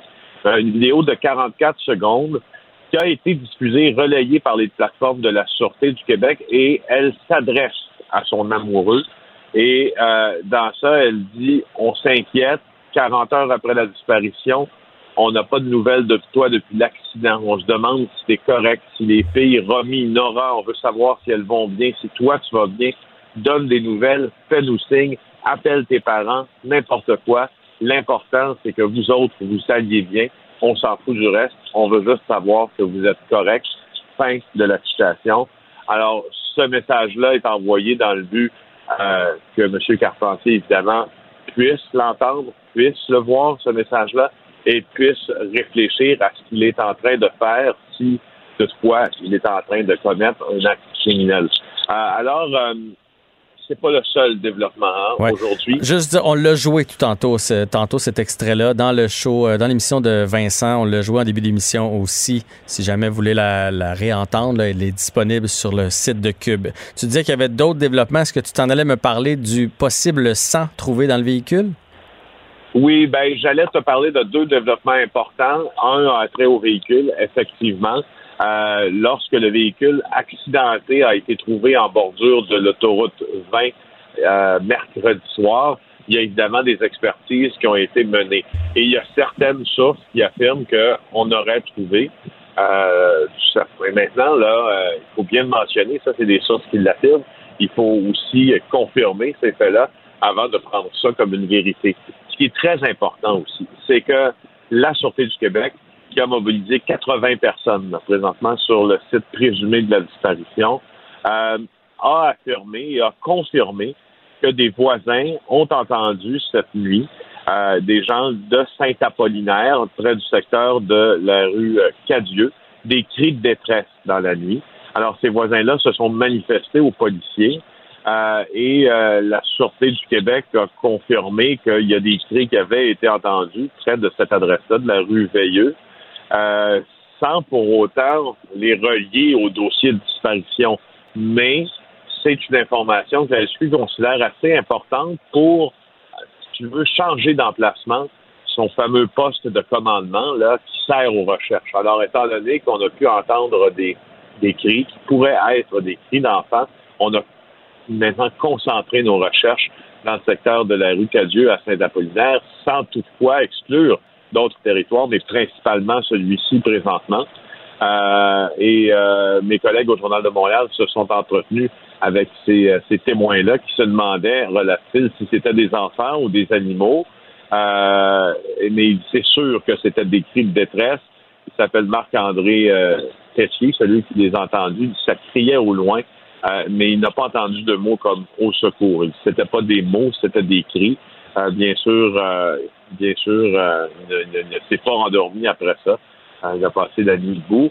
Le premier ministre François Legault aussi, Jean-François, lors de son allocution aujourd'hui, a joint sa voix au concert des autres voix qui demandent aux Québécois d'ouvrir l'œil, surtout ceux du secteur, Saint-Apollinaire, Laurier afin de retrouver des jeunes filles. Et il assure que tout est mis en place afin justement euh, d'élucider le plus rapidement cette disparition. C'est vraiment mystérieux, en tout cas. Puis j'en parlais tout à l'heure avec François Doré. Il nous rappelait à quel point chaque piste doit être considérée. La piste comme quoi ils ont été éjectés, la piste comme quoi il est peut-être euh, dans un état second parce qu'il y a eu un coup sur la tête puis qu'il réalise pas présentement ce qu'il fait. Euh, la piste qui pourrait avoir un complice puis qu'il y avait personne dans la voiture au moment de l'accident. Il faut vraiment tout regarder du côté des policiers euh, parce qu'on doit, on doit se dépêcher, on doit faire vite afin de retrouver le plus. si on veut se donner une chance de retrouver les, les petites filles en pleine, en pleine santé. Est-ce que tu te rappelles hier, on, on parlait ensemble des critères qui étaient mis, mis, mis de l'avant pour qu'une alerte en vert soit déclenchée. Oui. Il y en avait quatre, là, quatre critères imp- importants. Le plus important, c'est avoir euh, le, le- doute là, raisonnable que la vie de l'enfant ou des enfants enlevés puisse être en danger. C'est assez pour déclencher euh, l'alerte en vert. Alors, on se posait la question ce matin, pourquoi ça a pris tant de temps avant de déclencher cette alerte-là? Et la réponse à cette question-là est assez intéressante. C'est-à-dire que quand on a trouvé la voiture euh, du père, ben, on n'a pas déclenché l'alerte euh, automatiquement. Et il y a une raison pour ça. C'est qu'à minuit ce soir-là, le mercredi, ou ben, minuit, c'est plutôt jeudi matin, là, Mhm. euh, on a rencontré à la Sûreté du Québec la mère biologique des enfants et selon ce qu'on a pu apprendre de sources policières, celle-ci disait qu'elle avait euh, euh, que la relation, l'ex-relation qu'ils avaient ensemble, puisqu'ils étaient séparés, était une relation harmonieuse euh, et qu'elle ne croyait pas ses enfants en danger, avait-elle dit, euh, croyant incapable son ex aussi de faire du mal à ses enfants. Alors, les policiers, ce qu'ils avaient comme information à cette étape-là de leur enquête, c'était qu'il n'y avait pas de danger réel pour la vie des enfants. Par contre, à 10 heures jeudi matin, donc hier matin, ils ont eu d'autres informations qui, celles-ci, émanaient de proches euh, de la famille du père qui euh, mettaient en garde les policiers que, en tout cas, si, si la mère biologique des enfants considérait qu'elle avait une relation harmonieuse avec le père, euh, c'était autre chose pour lui. Il semble qu'il était dans un état qui pouvait s'apparenter à un état dépressif, qu'il avait beaucoup maigri, qu'il envisageait même cesser de travailler, des indices qui pouvaient euh, nous mener vers la piste là, de peut-être d'un problème de santé mentale qui venait de poindre à l'horizon. Et il semble que pour lui, la séparation n'était pas harmonieuse euh, et qu'il euh, qu'il voulait absolument avoir euh, la garde de, de ses enfants. Enfin, il y avait des, il y avait, il y avait de ce- ces préoccupations-là, il semble. Et c'est à ce moment-là que les policiers ont commencé à se rencontrer, puis à dire là, on a peut-être les motifs pour déclencher l'alerte Amber. Parce que si les enfants sont aux mains de quelqu'un de dépressif, fait le mauvais coton, après un accident maintenant euh, sur le bord d'autoroute 20, ça change la donne. Alors, à 13h30, il y a eu une réunion de l'état-major de la Sûreté du Québec et peu après, on a déclenché l'alerte Amber. C'est pour ça qu'on a mis euh, euh, tant de, de- de- d'heures avant de le faire. Oui, puis c'est d'ailleurs ce que nous rappelait notre invité tantôt. On n'en est pas à 24 heures. Oui, 24 heures d'alerte Amber, mais ça fait presque maintenant 48 heures la- l'accident et donc la disparition de cet homme avec ses deux fillettes. Fait que ça va, ça va être vraiment un dossier à suivre en espérant un, un- un- un déroulement heureux en bout de ligne, qu'on retrouve ces trois-là sains et saufs. Oui, on est tous du même avis, Jean-François. Souhaitons-le. Félix Séguin, merci pour cette belle semaine. Euh, Bon week-end à toi et on se retrouve lundi. Si jamais il y a des dénouements d'ici la fin de l'émission, n'hésite pas à nous rappeler, bien Je sûr. vous appelle, bien sûr.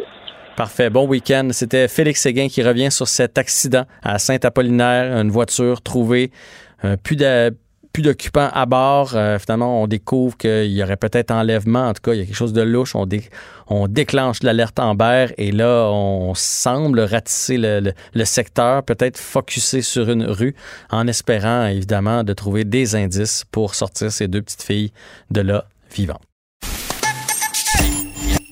Jean-François Barry. Entendez aujourd'hui les sujets de demain. Cube Radio. Aïe, aïe, aïe, aïe, aïe. Il y a une drôle de bébite qui vient d'entrer en studio. François Lambert, bonjour. Salut. Danny Saint-Pierre, bonjour. Allô. François est rentré en disant Hum, Ça sent bon, j'ai pas mangé encore. Euh, fait que là, j'ai t'as pas mangé parce que cette semaine, mercredi, je pense, tu nous as dit que tu finissais ton jeûne de 72 heures. Ouais. Fait que là, je me demandais si c'était depuis mercredi que tu n'avais pas mangé ou si c'était. C'était comme là, t'as pas eu le temps de souper. Puis là, tu, là, tu viens de me dire oui, j'ai mangé, mais, mais j'ai pas mangé de la journée encore aujourd'hui. Non, mais tu sais, il faut, faire attention parce que je veux pas non plus que les gens se lancent dans le jeûne sans préparation parce qu'il y a une préparation avant de faire ça. Moi, je le fais une fois par mois, 48 heures. Là, j'ai essayé 72 heures pour la première fois pour parce qu'il y, a un- phénomène qui se passe entre, le 48e et le 72 heures qui est intéressant. Et je voulais voir si, un, j'avais la volonté, euh, la, force, la force de caractère de regarder tout le monde manger, de sentir la bouffe en entour de nous et ne pas manger. Et 48 heures, c'était vraiment facile. 72 heures, c'était facile. J'aurais pu continuer. Mais je ça fait un an et demi que je fais intermittent fasting. Donc, je, je passe déjà des journées, souvent euh, 18 ou 20 heures sans manger, puis je mange juste pendant 6 heures ou 4 heures. Faut vous, faut vous juste euh, mettre ça Ah, un mais bémol. là. Attends un peu. Fait que là, ce matin, toi, tu t'es levé. Oui. Puis tu t'es rien mis dans le corps. Même pas un café, un Ah jus non, non, non, d'orange. café. Jus d'orange, je ne prends plus de jus d'orange depuis 2014. OK, mais t'as pris un café. Ben oui, le café, lorsque tu jeûnes, tu as le droit de prendre thé, café euh, noir, bien entendu, thé, café ou eau. Idéalement, de l'eau salée aussi, parce qu'on on- on a besoin du sel. là. Puis t'es sous le choc, hein? Ah, moi, je, moi, moi, moi, je, moi, je me lève, faut, que je- faut que je mange. J'ai j'ai un, j'ai un trou, j'ai- j'ai j'ai- j'ai- j'ai besoin, sinon je suis comme pas fonctionnel. J'ai j'ai besoin de, de, de, de carburant, on dirait. Mais tu sais- comment t'as commencé? Euh, parce que tu n'as pas commencé ça du jour au lendemain. Là. Non, mais tu sais, je le voyais passer, puis honnêtement, sur Instagram, je voyais ça passer, puis ça me tapait ses nerfs. Parce que ceux qui, qui normalement, ceux qui, qui le font, essayent de convaincre tout le monde Oui, en ça de preach, là, ça preach ma salle. puis ça m'énerve. Fait que j'ai dit, c'était pas comme ça. Puis un, un gars avec qui je nage, Alexandre Leduc, que, que ça fait 25 ans qu'on nage ensemble, lui, c'est un gars qui, qui prône la santé, mais qui essaie pas de convaincre personne. Il est végétalien, il fait ses affaires, puis il m'en parle, mais sans, sans plus. Puis il m'a dit, François, regarde, tu regarderas cette vidéo-là de tel docteur que j'oublie, qui est de la sommité dans le, le, le, le- le- fasting. Et je regardais ça à un moment donné, juste avant de souper. J'ai fait comme, ben cool, lui. Il vient de m'expliquer les bienfaits sans essayer de m'emmener dans sa secte. Il y a Martin Junot, le cardiologue, qui l'explique l'explique très bien d'ailleurs. Oui. OK, mais c'est quoi les Euh, bienfaits, là? Faut, faut que tu m'expliques. Vas-y, Nani. Les bienfaits, ben, tu fais une pause à ton organisme, tu contrôles, euh, tu consommes ce qui a déjà été entamé, euh, tu réussis à couper ta charge calorique d'au moins 33% parce que tu skippes momentanément un repas. Puis après ça, ben là, je pense pas que c'est le bar ouvert pour manger du pudding chômeur puis euh, des livres de bacon. Là, on n'est pas dans le kétoïsme non plus. Tu sais, même- je le fais le keto, mais pas. Moi, je suis dans le plaisir de vivre. Mhm. Quand il fait beau à soir, je vais revenir à mon chalet tantôt. C'est sûr, je vais prendre du vin ou une bière. Euh, là, Danny a dit qu'elle va amener une pizza. J'ai pas mangé encore. Ah ça se peut que je la prenne ou je le sais pas parce que la réalité, c'est que je fais de la route aujourd'hui beaucoup et j'ai tendance à m'endormir sur la route. Et ça, c'est un des bienfaits. C'est que je ne je m'endors pas parce que mon estomac est pas en train de digérer euh, de un un des plus grands bénéfices du, du, du- du fasting, du jeûne, c'est l'autophagie qui a été découvert, qu'un un, un chercheur a eu un, un prix Nobel, je pense, en 94. C'est que le corps, après euh, 18 heures, commence bien entendu à manger ses graisses. Il faut, faut qu'on se nourrisse. Donc, on tombe en, en- en mode keto, mais sans, le, fa- sans le- le- la bouffe. Et le corps tombe ce qu'on appelle en autophagie. Et là, ça- ce que ça veut dire, c'est self-eating. Donc, on fait pas des jokes. Donc, on- il mange les cellules mortes. Les cellules qui euh, pourraient être cancéreuses. Puis encore là, il faut faire attention. Là. Mhm. C'est pas.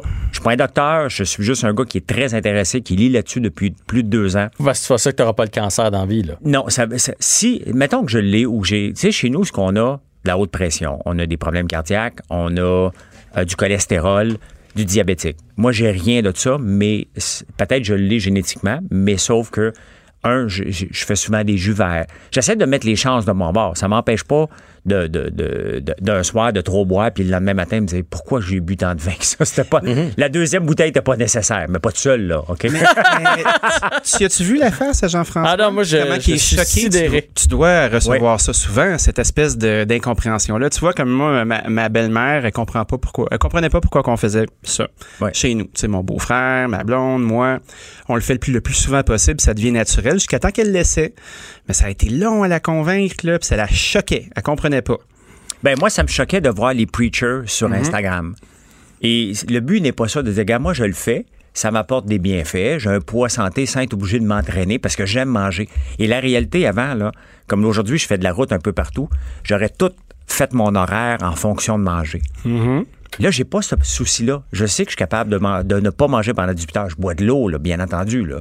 Mais je suis pas obligé de faire mon horaire et de dire, ah, c'est vrai, il faudrait que je mange là. Ouais, je vais être sur la route, m'arrêter dans un fast-food. Ouais, mais ça me tente pas de manger un fast-food, mais rien que ça. Faudrait que je me fasse un lunch. Ouais, mais manger une salade en auto, ça marche pas. C'était tout le temps de la gymnastique. Mais, euh, mais, mais, euh, je veux dire, il n'y a pas un moment là, sur ton 72 heures où à un moment donné, tu as une petite faiblesse où tu fais comme, euh, je, euh, je- on dirait que je manque de, je manque de gaz. euh, ça peut être dangereux pour certaines personnes. Il y, a- il y a des gens qui ont, qui ont besoin de sucre, qui ont besoin de manger. Y a-tu des gens pour qui ça pourrait être ne, pas je- être approprié? Ben, je vais peut-être laisser Danny. Moi, pour moi, je n'ose pas répondre à ça parce que je suis pas un médecin. Puis les médecins peuvent répondre à ça euh, parce que je voudrais pas que quelqu'un ait un impact.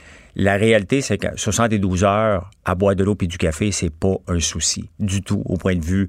J'ai jamais eu, j'a- j'avais peur dans la troisième journée parce que je le fais souvent le 48 heures. Je le fais euh, à tous les mois depuis un an sans, sans exception. Le soir des 12 heures, c'était comme un défi personnel puis de voir OK, moi, je suis entouré de popcorn, de barbe à papa puis de meringue. là. Ben, c'est ça que je vie. pensais, au niveau du sucre puis tout ça. Je là, sens ça à plein nez. ça t'écœure plus? Ben, je suis obligé de faire un blocage. Mm-hmm. Euh, la seule chose qui me manque, ce que j'aime faire dans la vie, moi, euh, dans, quand, dans ma période que je mange, c'est d'ouvrir. J'ai mon pot de beurre d'arachide à moi, OK? Puis je le mange à la cuillère. Ouais. Moi aussi, j'aime ça faire ça. Et là, je t'avoue que cette, cette habitude-là me manquait. Euh, T'as mal au mâchoire aussi parce que c'est un muscle qu'on travaille, à part que parler, on l'écrase, on le fait travailler, le muscle. Il travaille pas pendant trois jours, là. Et mais je le fais, c'est sûr que la troisième journée, c'est un peu un voyage spirituel. Hein? C'est vraiment en dedans de toi. T'es concentré, comme jamais. Et ça, les gens peuvent le lire. Je sais pas, Danny, c'est toi, mais moi, je deviens hyper concentré. Et il n'y a rien. Je peux- tu peux me faire faire la tâche routinière la plus plate, m'en faire un robot. Hein? Moi, je vais commencer par sauter un repas, là, puis on verra pour le 48 Mais il n'y a pas de réponse euh, uniforme non plus. Tu, tu, te demandais tout à l'heure, est-ce qu'il y a des gens qui peuvent faire ça, il y a des gens qui peuvent pas? Tu sais, Il y, a- il y a autant de systèmes qu'il y a de personnes rendues là. Je pense pas qu'il y a un one size fits all. Chaque personne s'adapte, puis suit, puis c'est bien recommandé d'aller voir son médecin et d'en discuter avec lui. Bon, euh, Joanie, ma, ma belle Joanie qui est à la console, euh, as-tu ce qu'on appelle un swipe? Parce que là, on va faire comme une petite pause, puis après ça, on va partir dans notre vrai sujet avec nos deux intervenants. Jean-François Barry. Un retour à la maison aussi rafraîchissant que votre air climatisé dans le tapis. Cube Radio. Un été pas comme les autres. OK, parce que ça, c'était pas le vrai sujet aujourd'hui. C'était pas ça notre discussion médium saignant à propos le fun, des- par exemple? Ben, c'était le ouais. fun. C'était... Oui, oui, oui. Puis j'ai encore la mâchoire décrochée là, parce que j'en parce que j'en reviens pas. Mais non, donc avec François Lambert et Danny Saint-Pierre, aujourd'hui, le sujet pour ou contre l'idée de financer les bars pendant la COVID. Ça a fait débattre beaucoup cette semaine. La plupart disent, gars, financez-nous, là. On va rester fermés. Ça va régler tous les problèmes. Vous en pensez quoi? Danny, la parole est à toi. Ben, moi, ce que j'en pense, c'est que je me demande combien ça coûte un patient du COVID qui est intubé. Combien ça coûte d'après vous? Ben, Ouais, trois semaines à l'hôpital. Ouais. C'est à peu près ça. Les médecins, Combien les- ça coûte un, les- un les- patient intubé par jour, admettons? On doit Ça doit être 25 000? 5 000, ouais, peut-être. Combien? 25 000 Ben, par jour? 5 000, peut-être. 5 000, tu penses? Ouais, pas 25, là. 25, c'est Ben- une grosse opération, là. Ouais. Mettons 5 000. 5 Tant 000, c'est 5 bon. 000 fois Ouais. 30 jours. 150 000.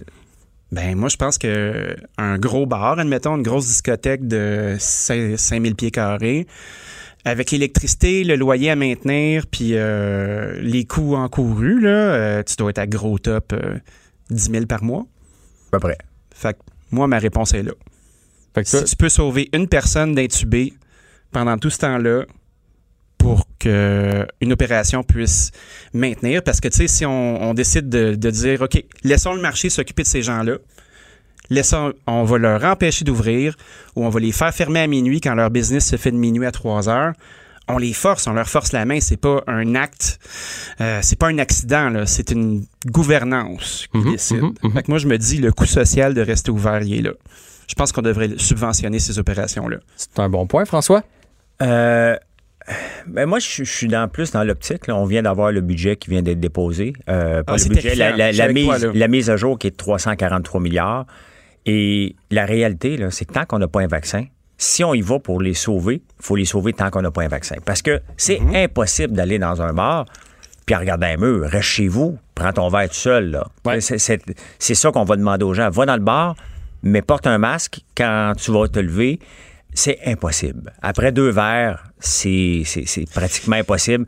Et la réalité, c'est que sont déjà chanceux ici d'être encore permis d'être ouvert jusqu'à minuit. C'est temporaire. La réalité, il faut regarder ce qui se passe dans le monde. Las Vegas vient, à partir d'aujourd'hui, de fermer tous ses bars encore. Miami les a fermés ce- cette semaine. Ils les ont rouverts à cause de la pression, mais ils vont les refermer encore. En Corée du Sud, fermés aussi. Euh, donc, c'est un peu partout qu'on ferme les bars. C'est impossible d'avoir la distanciation sociale alors qu'on demande ça. Combien de temps? Combien de temps qu'on va les sauver? Et, tu sais, le, le problème, c'est que les bars, alors que sont supposés faire leurs frais à moins d'être à pleine capacité, ils ont un tiers de personnes en ce moment. Déjà, là, en partant, ils sont même sur papier, parce que c'est ce qu'il disait avant. Si on écoute Peter Sargakis, donc si on l'écoute, lui, euh, il faisait pas d'argent avant. Donc là, il demande un tiers, il n'en fait pas encore. Donc, quand même qu'on les garde ouverts en ce moment, il est techniquement à perte. Donc, Ou il ne disait pas la vérité. Ou il ne disait pas la vérité. Qui sommes-nous pour euh, le dire à sa place? Non, mais. S'il affirme ça, il affirme ça. Moi, je ne suis pas principalement l'avocat des bars en général. Moi, ce que je souhaite faire, par exemple, c'est une distinction entre les types de bars. Tu sais, pour l'ensemble de la population, là, on voit les bars comme étant un, entrepreneur de seconde zone. Euh, comme les restaurateurs d'ailleurs. Tu sais, on est bien content quand les propriétaires de bars achètent des montagnes de boissons puis payent des taxes là-dessus, engagent des gens pour travailler, euh, ont des MEF plugués sur leur caisse, les MEF qui est le système pour être capable de suivre les ventes, hein, qui est pratiquement la seule industrie avec la restauration euh, où il y a de l'argent noir, soi-disant. Puis après ça, ben là, quand, quand ils sont rendus à avoir besoin d'aide, ben là, on n'aime pas ça. On trouve ça sale. On n'a pas envie de leur toucher. Moi, je trouve que c'est un peu hypocrite comme truc. T'as l'impression que c'est pas considéré comme n'importe quel autre entrepreneur. Quelqu'un qui a une plomberie, quelqu'un qui a une quincaillerie. Quelqu'un qui, installe des éoliennes, quelqu'un qui euh, travaille dans l'aéronautique puis qui doit être sauvé. Tu sais, rendu là, tu sais, un bar tout seul, c'est une petite affaire. Mais l'industrie au complet, c'est un gros morceau de notre économie. Fait que je trouve ça particulier. Je trouve que c'est une bonne discussion à avoir. Ben, quelque part, tu as raison. Mais il reste que euh, je suis pas d'accord non plus de subventionner Air Canada puis toutes les tout le monde. En partant là, puis si on parle d'Air Canada, Air Canada a eu des free pass toute leur carrière et ils sont en train d'en avoir une. Ils ont annoncé qu'ils fermaient les régions. Là, ils sont en train de négocier. On fait une parenthèse. Là, ils sont en mm-hmm. train de négocier avec Bonardel pour dire OK, on va permettre des liaisons faciles. Donc, parce que sous-entendu, donnez-moi de l'argent, puis je vais permettre ça facilement. Ça a toujours été la méthode d'Air Canada. Et au nom des régions, ils ont tout le temps ce qu'ils veulent. Euh, les bars, le problème, c'est que, sans le nommer, mais je vais le dire pour le besoin de la discussion, un bar comme le Fly Gin, une place que j'allais euh, mm-hmm. avant, une place qui est cool, qui est reconnue, c'est la place à Montréal. Tu ne peux, c'est impossible d'ouvrir ce bar-là dans la, la version avant COVID en ce moment. Donc, tu es obligé d'ouvrir la version restaurant avec le bar qui est là, qui va être à peu près un coup, tu as mis 30 personnes là-dedans, t'es, même pas, t'es, plein. T'es, plein craqué, alors qu'il en rentrait probablement 150 avant. Est-ce qu'il peut survivre avec ça? Je doute. Vraiment pas? probablement pas. Est-ce qu'il faisait énormément d'argent avant? On le sait pas, puis c'est pas de nos affaires. C'est une entreprise, tant mieux, parce que si on se lance en affaires, avec les risques que ça comporte, ben, euh, tant mieux s'ils font de l'argent.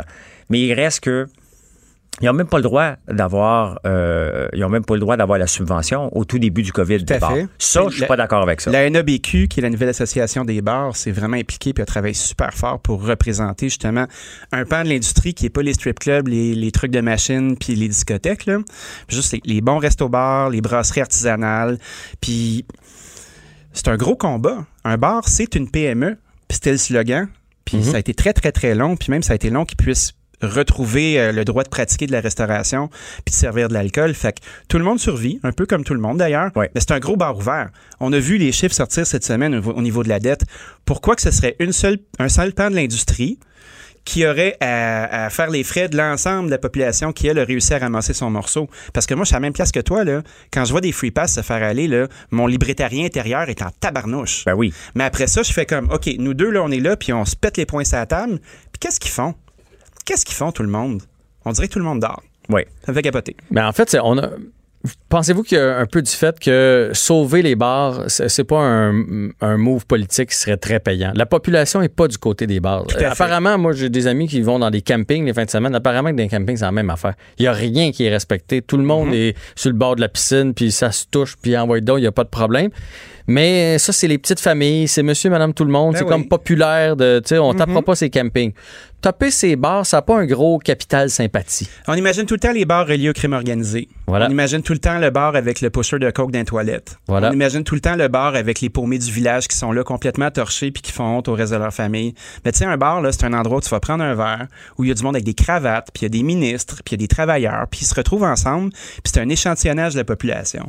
Moi, je pense pas qu'on peut le vilner ces bars. On y va toutes dans les bars. Je suis d'accord avec toi, mais moi, j'en reviens encore à l'optique qu'on ne peut pas sauver tout le monde. Et il reste que ce divertissement-là est un des derniers euh, dans l'échelle. S'il y avait une échelle de Maslow de, la nécessité, ce qu'on a besoin dans vie, il reste qu'aller dans un bar et une des dernières choses. On peut socialiser d'une autre façon. Le problème, c'est que si on le savait, qu'on a un vaccin qui va être disponible le 22 décembre 2020, on pourrait dire parfait. Jusque-là, on va donner un coup de main.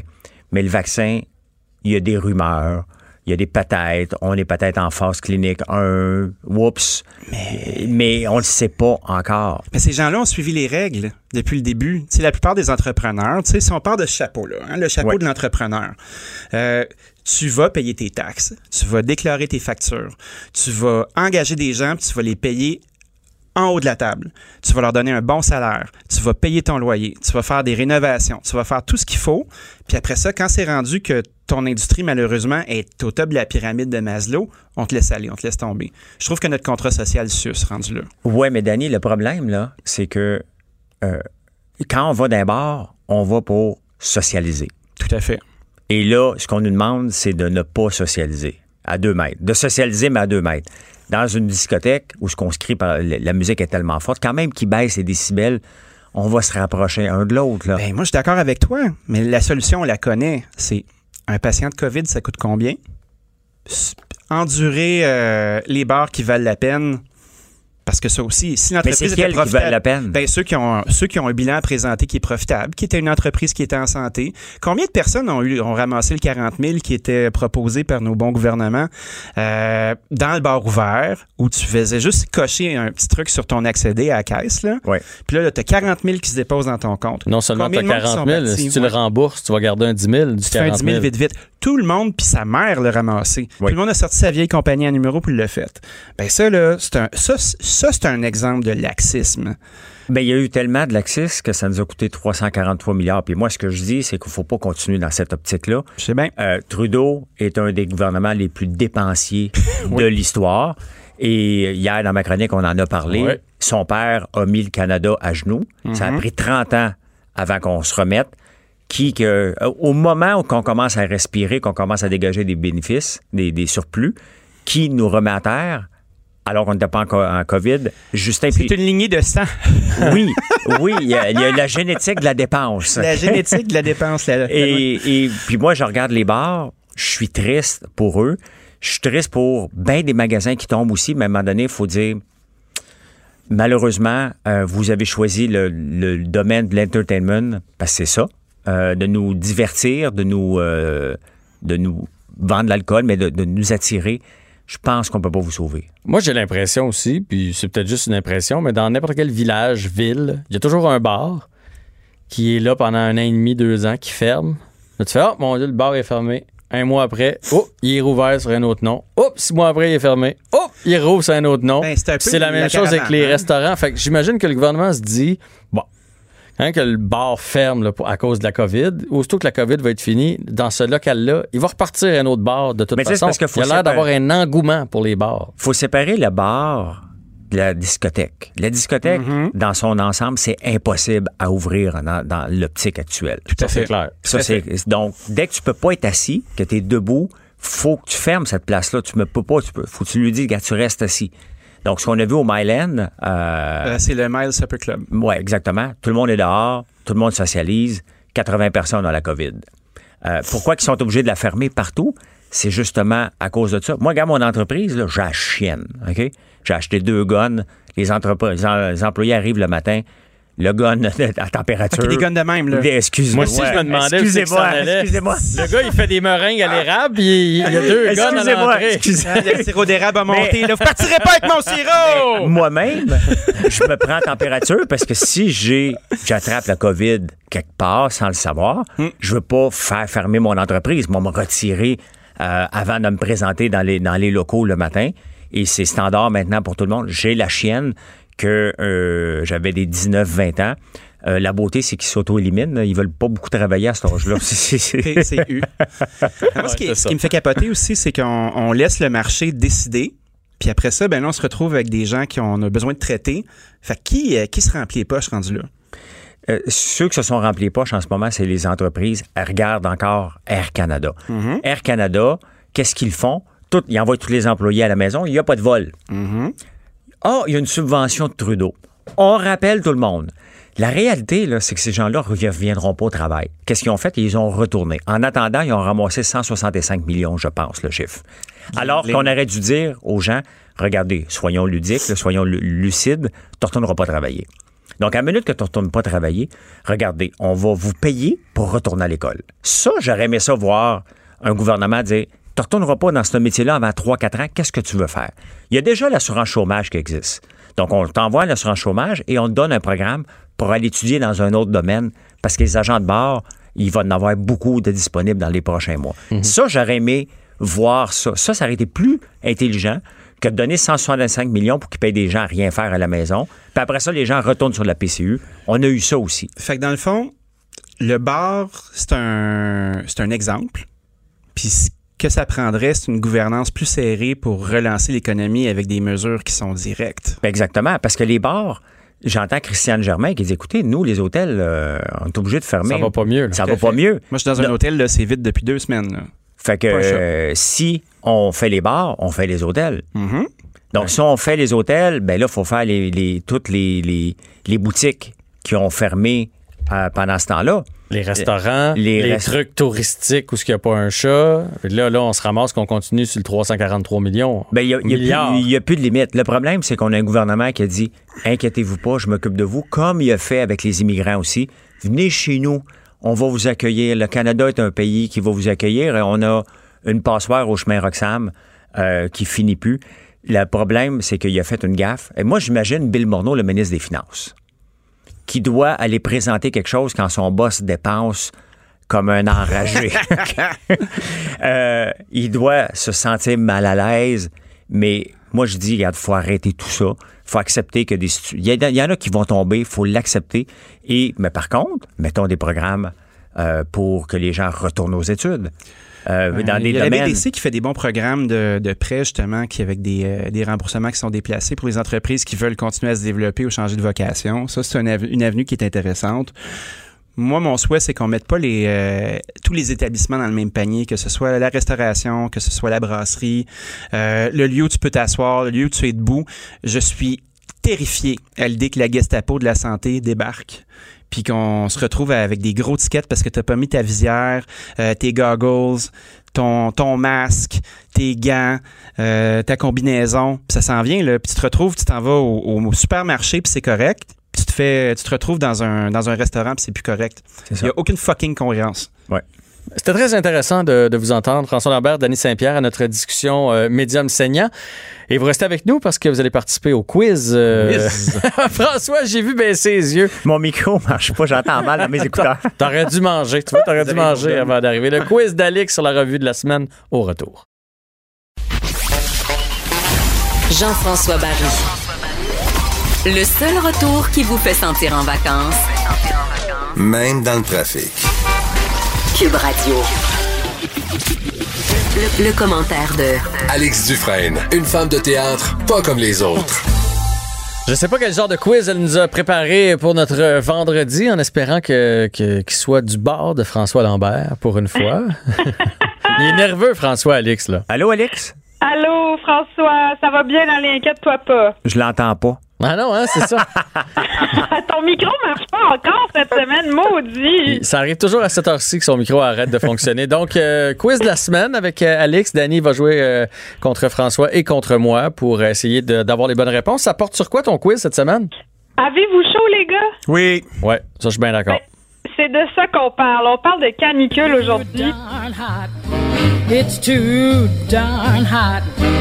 I'd like to cool. On entend euh, Ella with Fitzgerald qui chante Too Damn Hot. Parce qu'en ce moment, à Montréal, je trouve que c'est too damn hot et c'est pour ça que je me suis poussée. Je suis à Notre-Dame du Portage. Et vous savez quoi? Depuis 2000, on a noté 110% de recrudescence des canicules à Montréal. Là, je pense qu'on s'en rend bien compte. Mhm. Puis ils disent que 2020 pourrait bien devenir l'année la plus chaude jamais enregistrée. Alors, c'est pour ça qu'aujourd'hui, je vous ai préparé un petit quiz canicule. Ben, tu vois, François, ça fonctionne. Il y a déjà chaud. Fait que.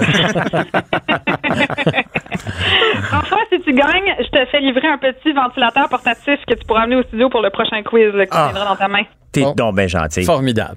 moi, si je gagne, que je vais avoir? Toi, tu gagnes tout le temps. Je Ouais. J'ai jamais gagné. Euh, je vais vous ramener une des petites tisanes que je fais là avec des herbes du bas du fleuve. Ça vous va-tu, ça? C'est Oui. fin, ça. Ah ouais. On a aidé. OK. Une tisane, une tisane à cette température-là, ça va être fantastique. De bon temps. on va faire du thé glacé. On va faire du thé glacé. OK, je préfère. Bon, allons-y avec la première On question. Oui. Alors, première catégorie, ça s'appelle devine le chiffre. Les gars, je vous pose une question individuelle et vous devez euh, répondre ballpark à peu près le bon chiffre. Alors, je commence avec toi, François, parce que tu dois être en train de trembler là, derrière ton micro. Alors, je vais tout de suite. François, le premier trimestre de 2020 arrive à la seconde place des trimestres les plus chauds depuis le début des enregistrements de température, il y a plus de 140 ans. Ma question pour toi est la suivante. En quelle année a été enregistré le trimestre le plus chaud depuis 140 ans? T'as 140 chances. Ah. Euh, je- N'importe quelle réponse va être bonne. On va dire 1982. Est-ce qu'il y a un droit de réplique? Beau millésime. C'est la mauvaise réponse. ouais, je vais dire Pas du vin, 2018. c'est les canicules, François. 2018. 2018, Jean-François, Dany? Euh, 2016. Je me sens Price is Right. 2016, c'est ça? je sais pas, c'est-tu dans mon ordinateur? À chaque fois, t'as la bonne réponse. T'avais 140 possibilités et c'est 2016. Bon. Donc, la dernière fois y a eu le trimestre le plus chaud, c'était en 2016, en 140 ans, et ça se peut qu'on batte ce record-là cette année. Ma prochaine question est pour toi, Dany. Oui. Est-ce que t'es prêt? Oui. Hier, le Grand Montréal a vécu sa journée de juillet la plus chaude avec une température allant jusqu'à 36 degrés. Et ça, cette température-là, en juillet, à Montréal, 36 degrés, c'est pas arrivé depuis combien d'années? Euh, Hein? Précisément, là, ou en dizaines d'années? Euh, précisément. Faut que, faut que tu y ailles précisément. Euh, 27 ans. Non seulement t'as pas la bonne réponse, mais elle rit. Ben, c'est pas bon signe. trouvé ça touchant euh, que tu mettes un 7 à la fin. Tu sais, t'as pas. euh, OK, pas. On a un droit de réplique pour euh, le mois de juillet le plus chaud à Montréal depuis combien d'années? Euh, je dirais 14 ans. 14 ans pour François et Jean-François? Moi, je vais y aller pour 3. C'est 10 ans. Personne n'a de points. Hmm. On continue avec toi, Jean-François. D'accord. Il y a des- Ah Hein? oui, c'est la réponse. La, la- c'est, je me suis complètement trompé parce Ah. que cette journée-là de juillet, ok? Il y a 10 ans? Il y a 10 ans. euh, moi, avec Sébastien Delorme puis un autre gars, on a décidé de faire Montréal-Québec qui était planifié depuis longtemps En en, vélo? vélo. et ça a tombé une journée comme aujourd'hui. Je me suis trompé. Aïe, aïe. Tu vois? Trompé. Au moins, tu as rappelé des bons souvenir, souvenirs. François, là. ça, quand c'est c'est mémotechnique l'avoir vécu, là, ce traumatisme-là. Oui. Prochaine fois. Jean-François, pour toi. Oui. Il y a des chances que 2020 se classe parmi les cinq années les plus chaudes jamais enregistrées. Attention, à quel pourcentage s'élèvent les chances que 2020 soit parmi les cinq années les plus chaudes jamais enregistrées? Oh, euh, j'irai à 95% 95% T'es Ouais. quand même pas loin. Est-ce qu'on a un droit de réplique? Me donnez-vous une chance. Vas-y, François, tu vas finir par avoir de quoi? Euh, on doit être à 90% 90 pour François. Euh, 97. Oh, c'était 99 et c'est Dany qui remporte encore le point. 19 fois sur 20, hein? C'est ça, les sondages? Ouais, c'est ce qu'on dit. Fait qu'on est, on est quasiment sûr, finalement, que ça va être l'été, l'année la plus chaude. Ouais, ouais, on est à 99% sûr que ça va être parmi les cinq années la plus chaude et 75% de chances que ça devienne l'année la plus chaude en 140 ans. Fait que si vous avez des petits plans de piscine, là, je pense que ça serait le moment de les mettre à exécution, là, les amis. Mais euh, on a reçu Patrick de Bellefeuille cette semaine qui nous expliquait, dans le fond, que ça- quand ça se met à être chaud comme ça, la, la terre est chaude. là. et, et là, c'est très dur renverser la tendance. Fait que ça va rester chaud comme ça jusqu'à l'hiver. Ça pourrait s'étirer, l'automne pourrait s'étirer jusqu'au jusqu'au mois d'octobre euh, avec du beau temps. Fait que, Ah oui, hein? Ouais, ah, puis c'est à cause. Je suis pas trop sûr de tout comprendre, mais tu sais, l'eau des lacs est chaude, le, le- le sol est chaud, fait que il y a rien pour refroidir l'air là, présentement. C'est C'est ça. clair, Moi? Oui, Nous sommes cuits. Mais c'est la même chose Oui. quand parce que moi j'aime ça pêcher, là, puis c'est la même chose je- quand je regarde quand ça dégèle, ils disent que tant que les grands lacs de l'Ontario sont pas dégelés, que le, le, le, le fond de l'air va rester froid parce que dans le fond, Ah il y a tellement il tellement l'eau affecte la il température. y a tellement Ben, en de, de- de glace que ça nous tient au frais. Ben, c'est la même chose dans le fond, à l'inverse avec la chaleur. Ben écoute, moi je suis passée Kamouraska, puis je viens de me baigner là, il, y a, il y a quelques minutes avant la chronique, là, puis elle était pas, elle était pas froide, là, puis on parle de Kamouraska, là, on est quand même loin. Elle est pas Alors, facile ça- ta vie, toi, hein? Mais non. Écoutez, comment vous dire? Alors, euh, on passe à la deuxième catégorie de questions, les gars. Votre préféré, c'est devine la chanson. Alors, là, ça va être euh, du style libre. là. Vous, vous allez nommer soit le titre, soit l'interprète de la chanson. Puis, c'est free for all. C'est le premier à répondre qui va gagner le point. Est-ce que vous êtes prêts? Oui, madame. Oh oui. OK, on peut faire rouler la première toune. Il fait chaud Lisa Leblanc. Oh, Il fait chaud. On est en train d'en manger une, François. Est-ce que c'est Danny qui a dit Lisa Leblanc? Mais oui. Hell yeah. Et qui d'autre? Ben, qui d'autre? Ben, s'était c'est parlé avant. De même, j'étais pas sûre. OK, bravo. Danny, c'est bon. Prochaine. Ah, ça, c'est. euh, On la connaît, mais. Will Smith! Non. Ouais. Non. J'ai pris une chance. Destiny's Child. C'est It's Getting Hot in Here, la chanson. Oui, mais- OK. Ça, c'est Hot in Nelly. Here. C'est fucking Nelly, son nom. Je m'en Ben rappelle. oui. Ouais. Il y a un langage de jeune, Danny, en Ouais, plus. c'est parce Ben, que il y a un de jeune aujourd'hui, Je hein? chicane les enfants quand ils disent ça. Fucking quelque chose. C'est- Ouais, sorti tout seul. J'ai la tourette. C'est Hot in Here de Nelly. Donc là, Danny, là, t'es en feu, là, aujourd'hui, je dirais. Ouais. Pas affecté par la canicule. Non. Extraordinaire. On y va avec sensible. la prochaine.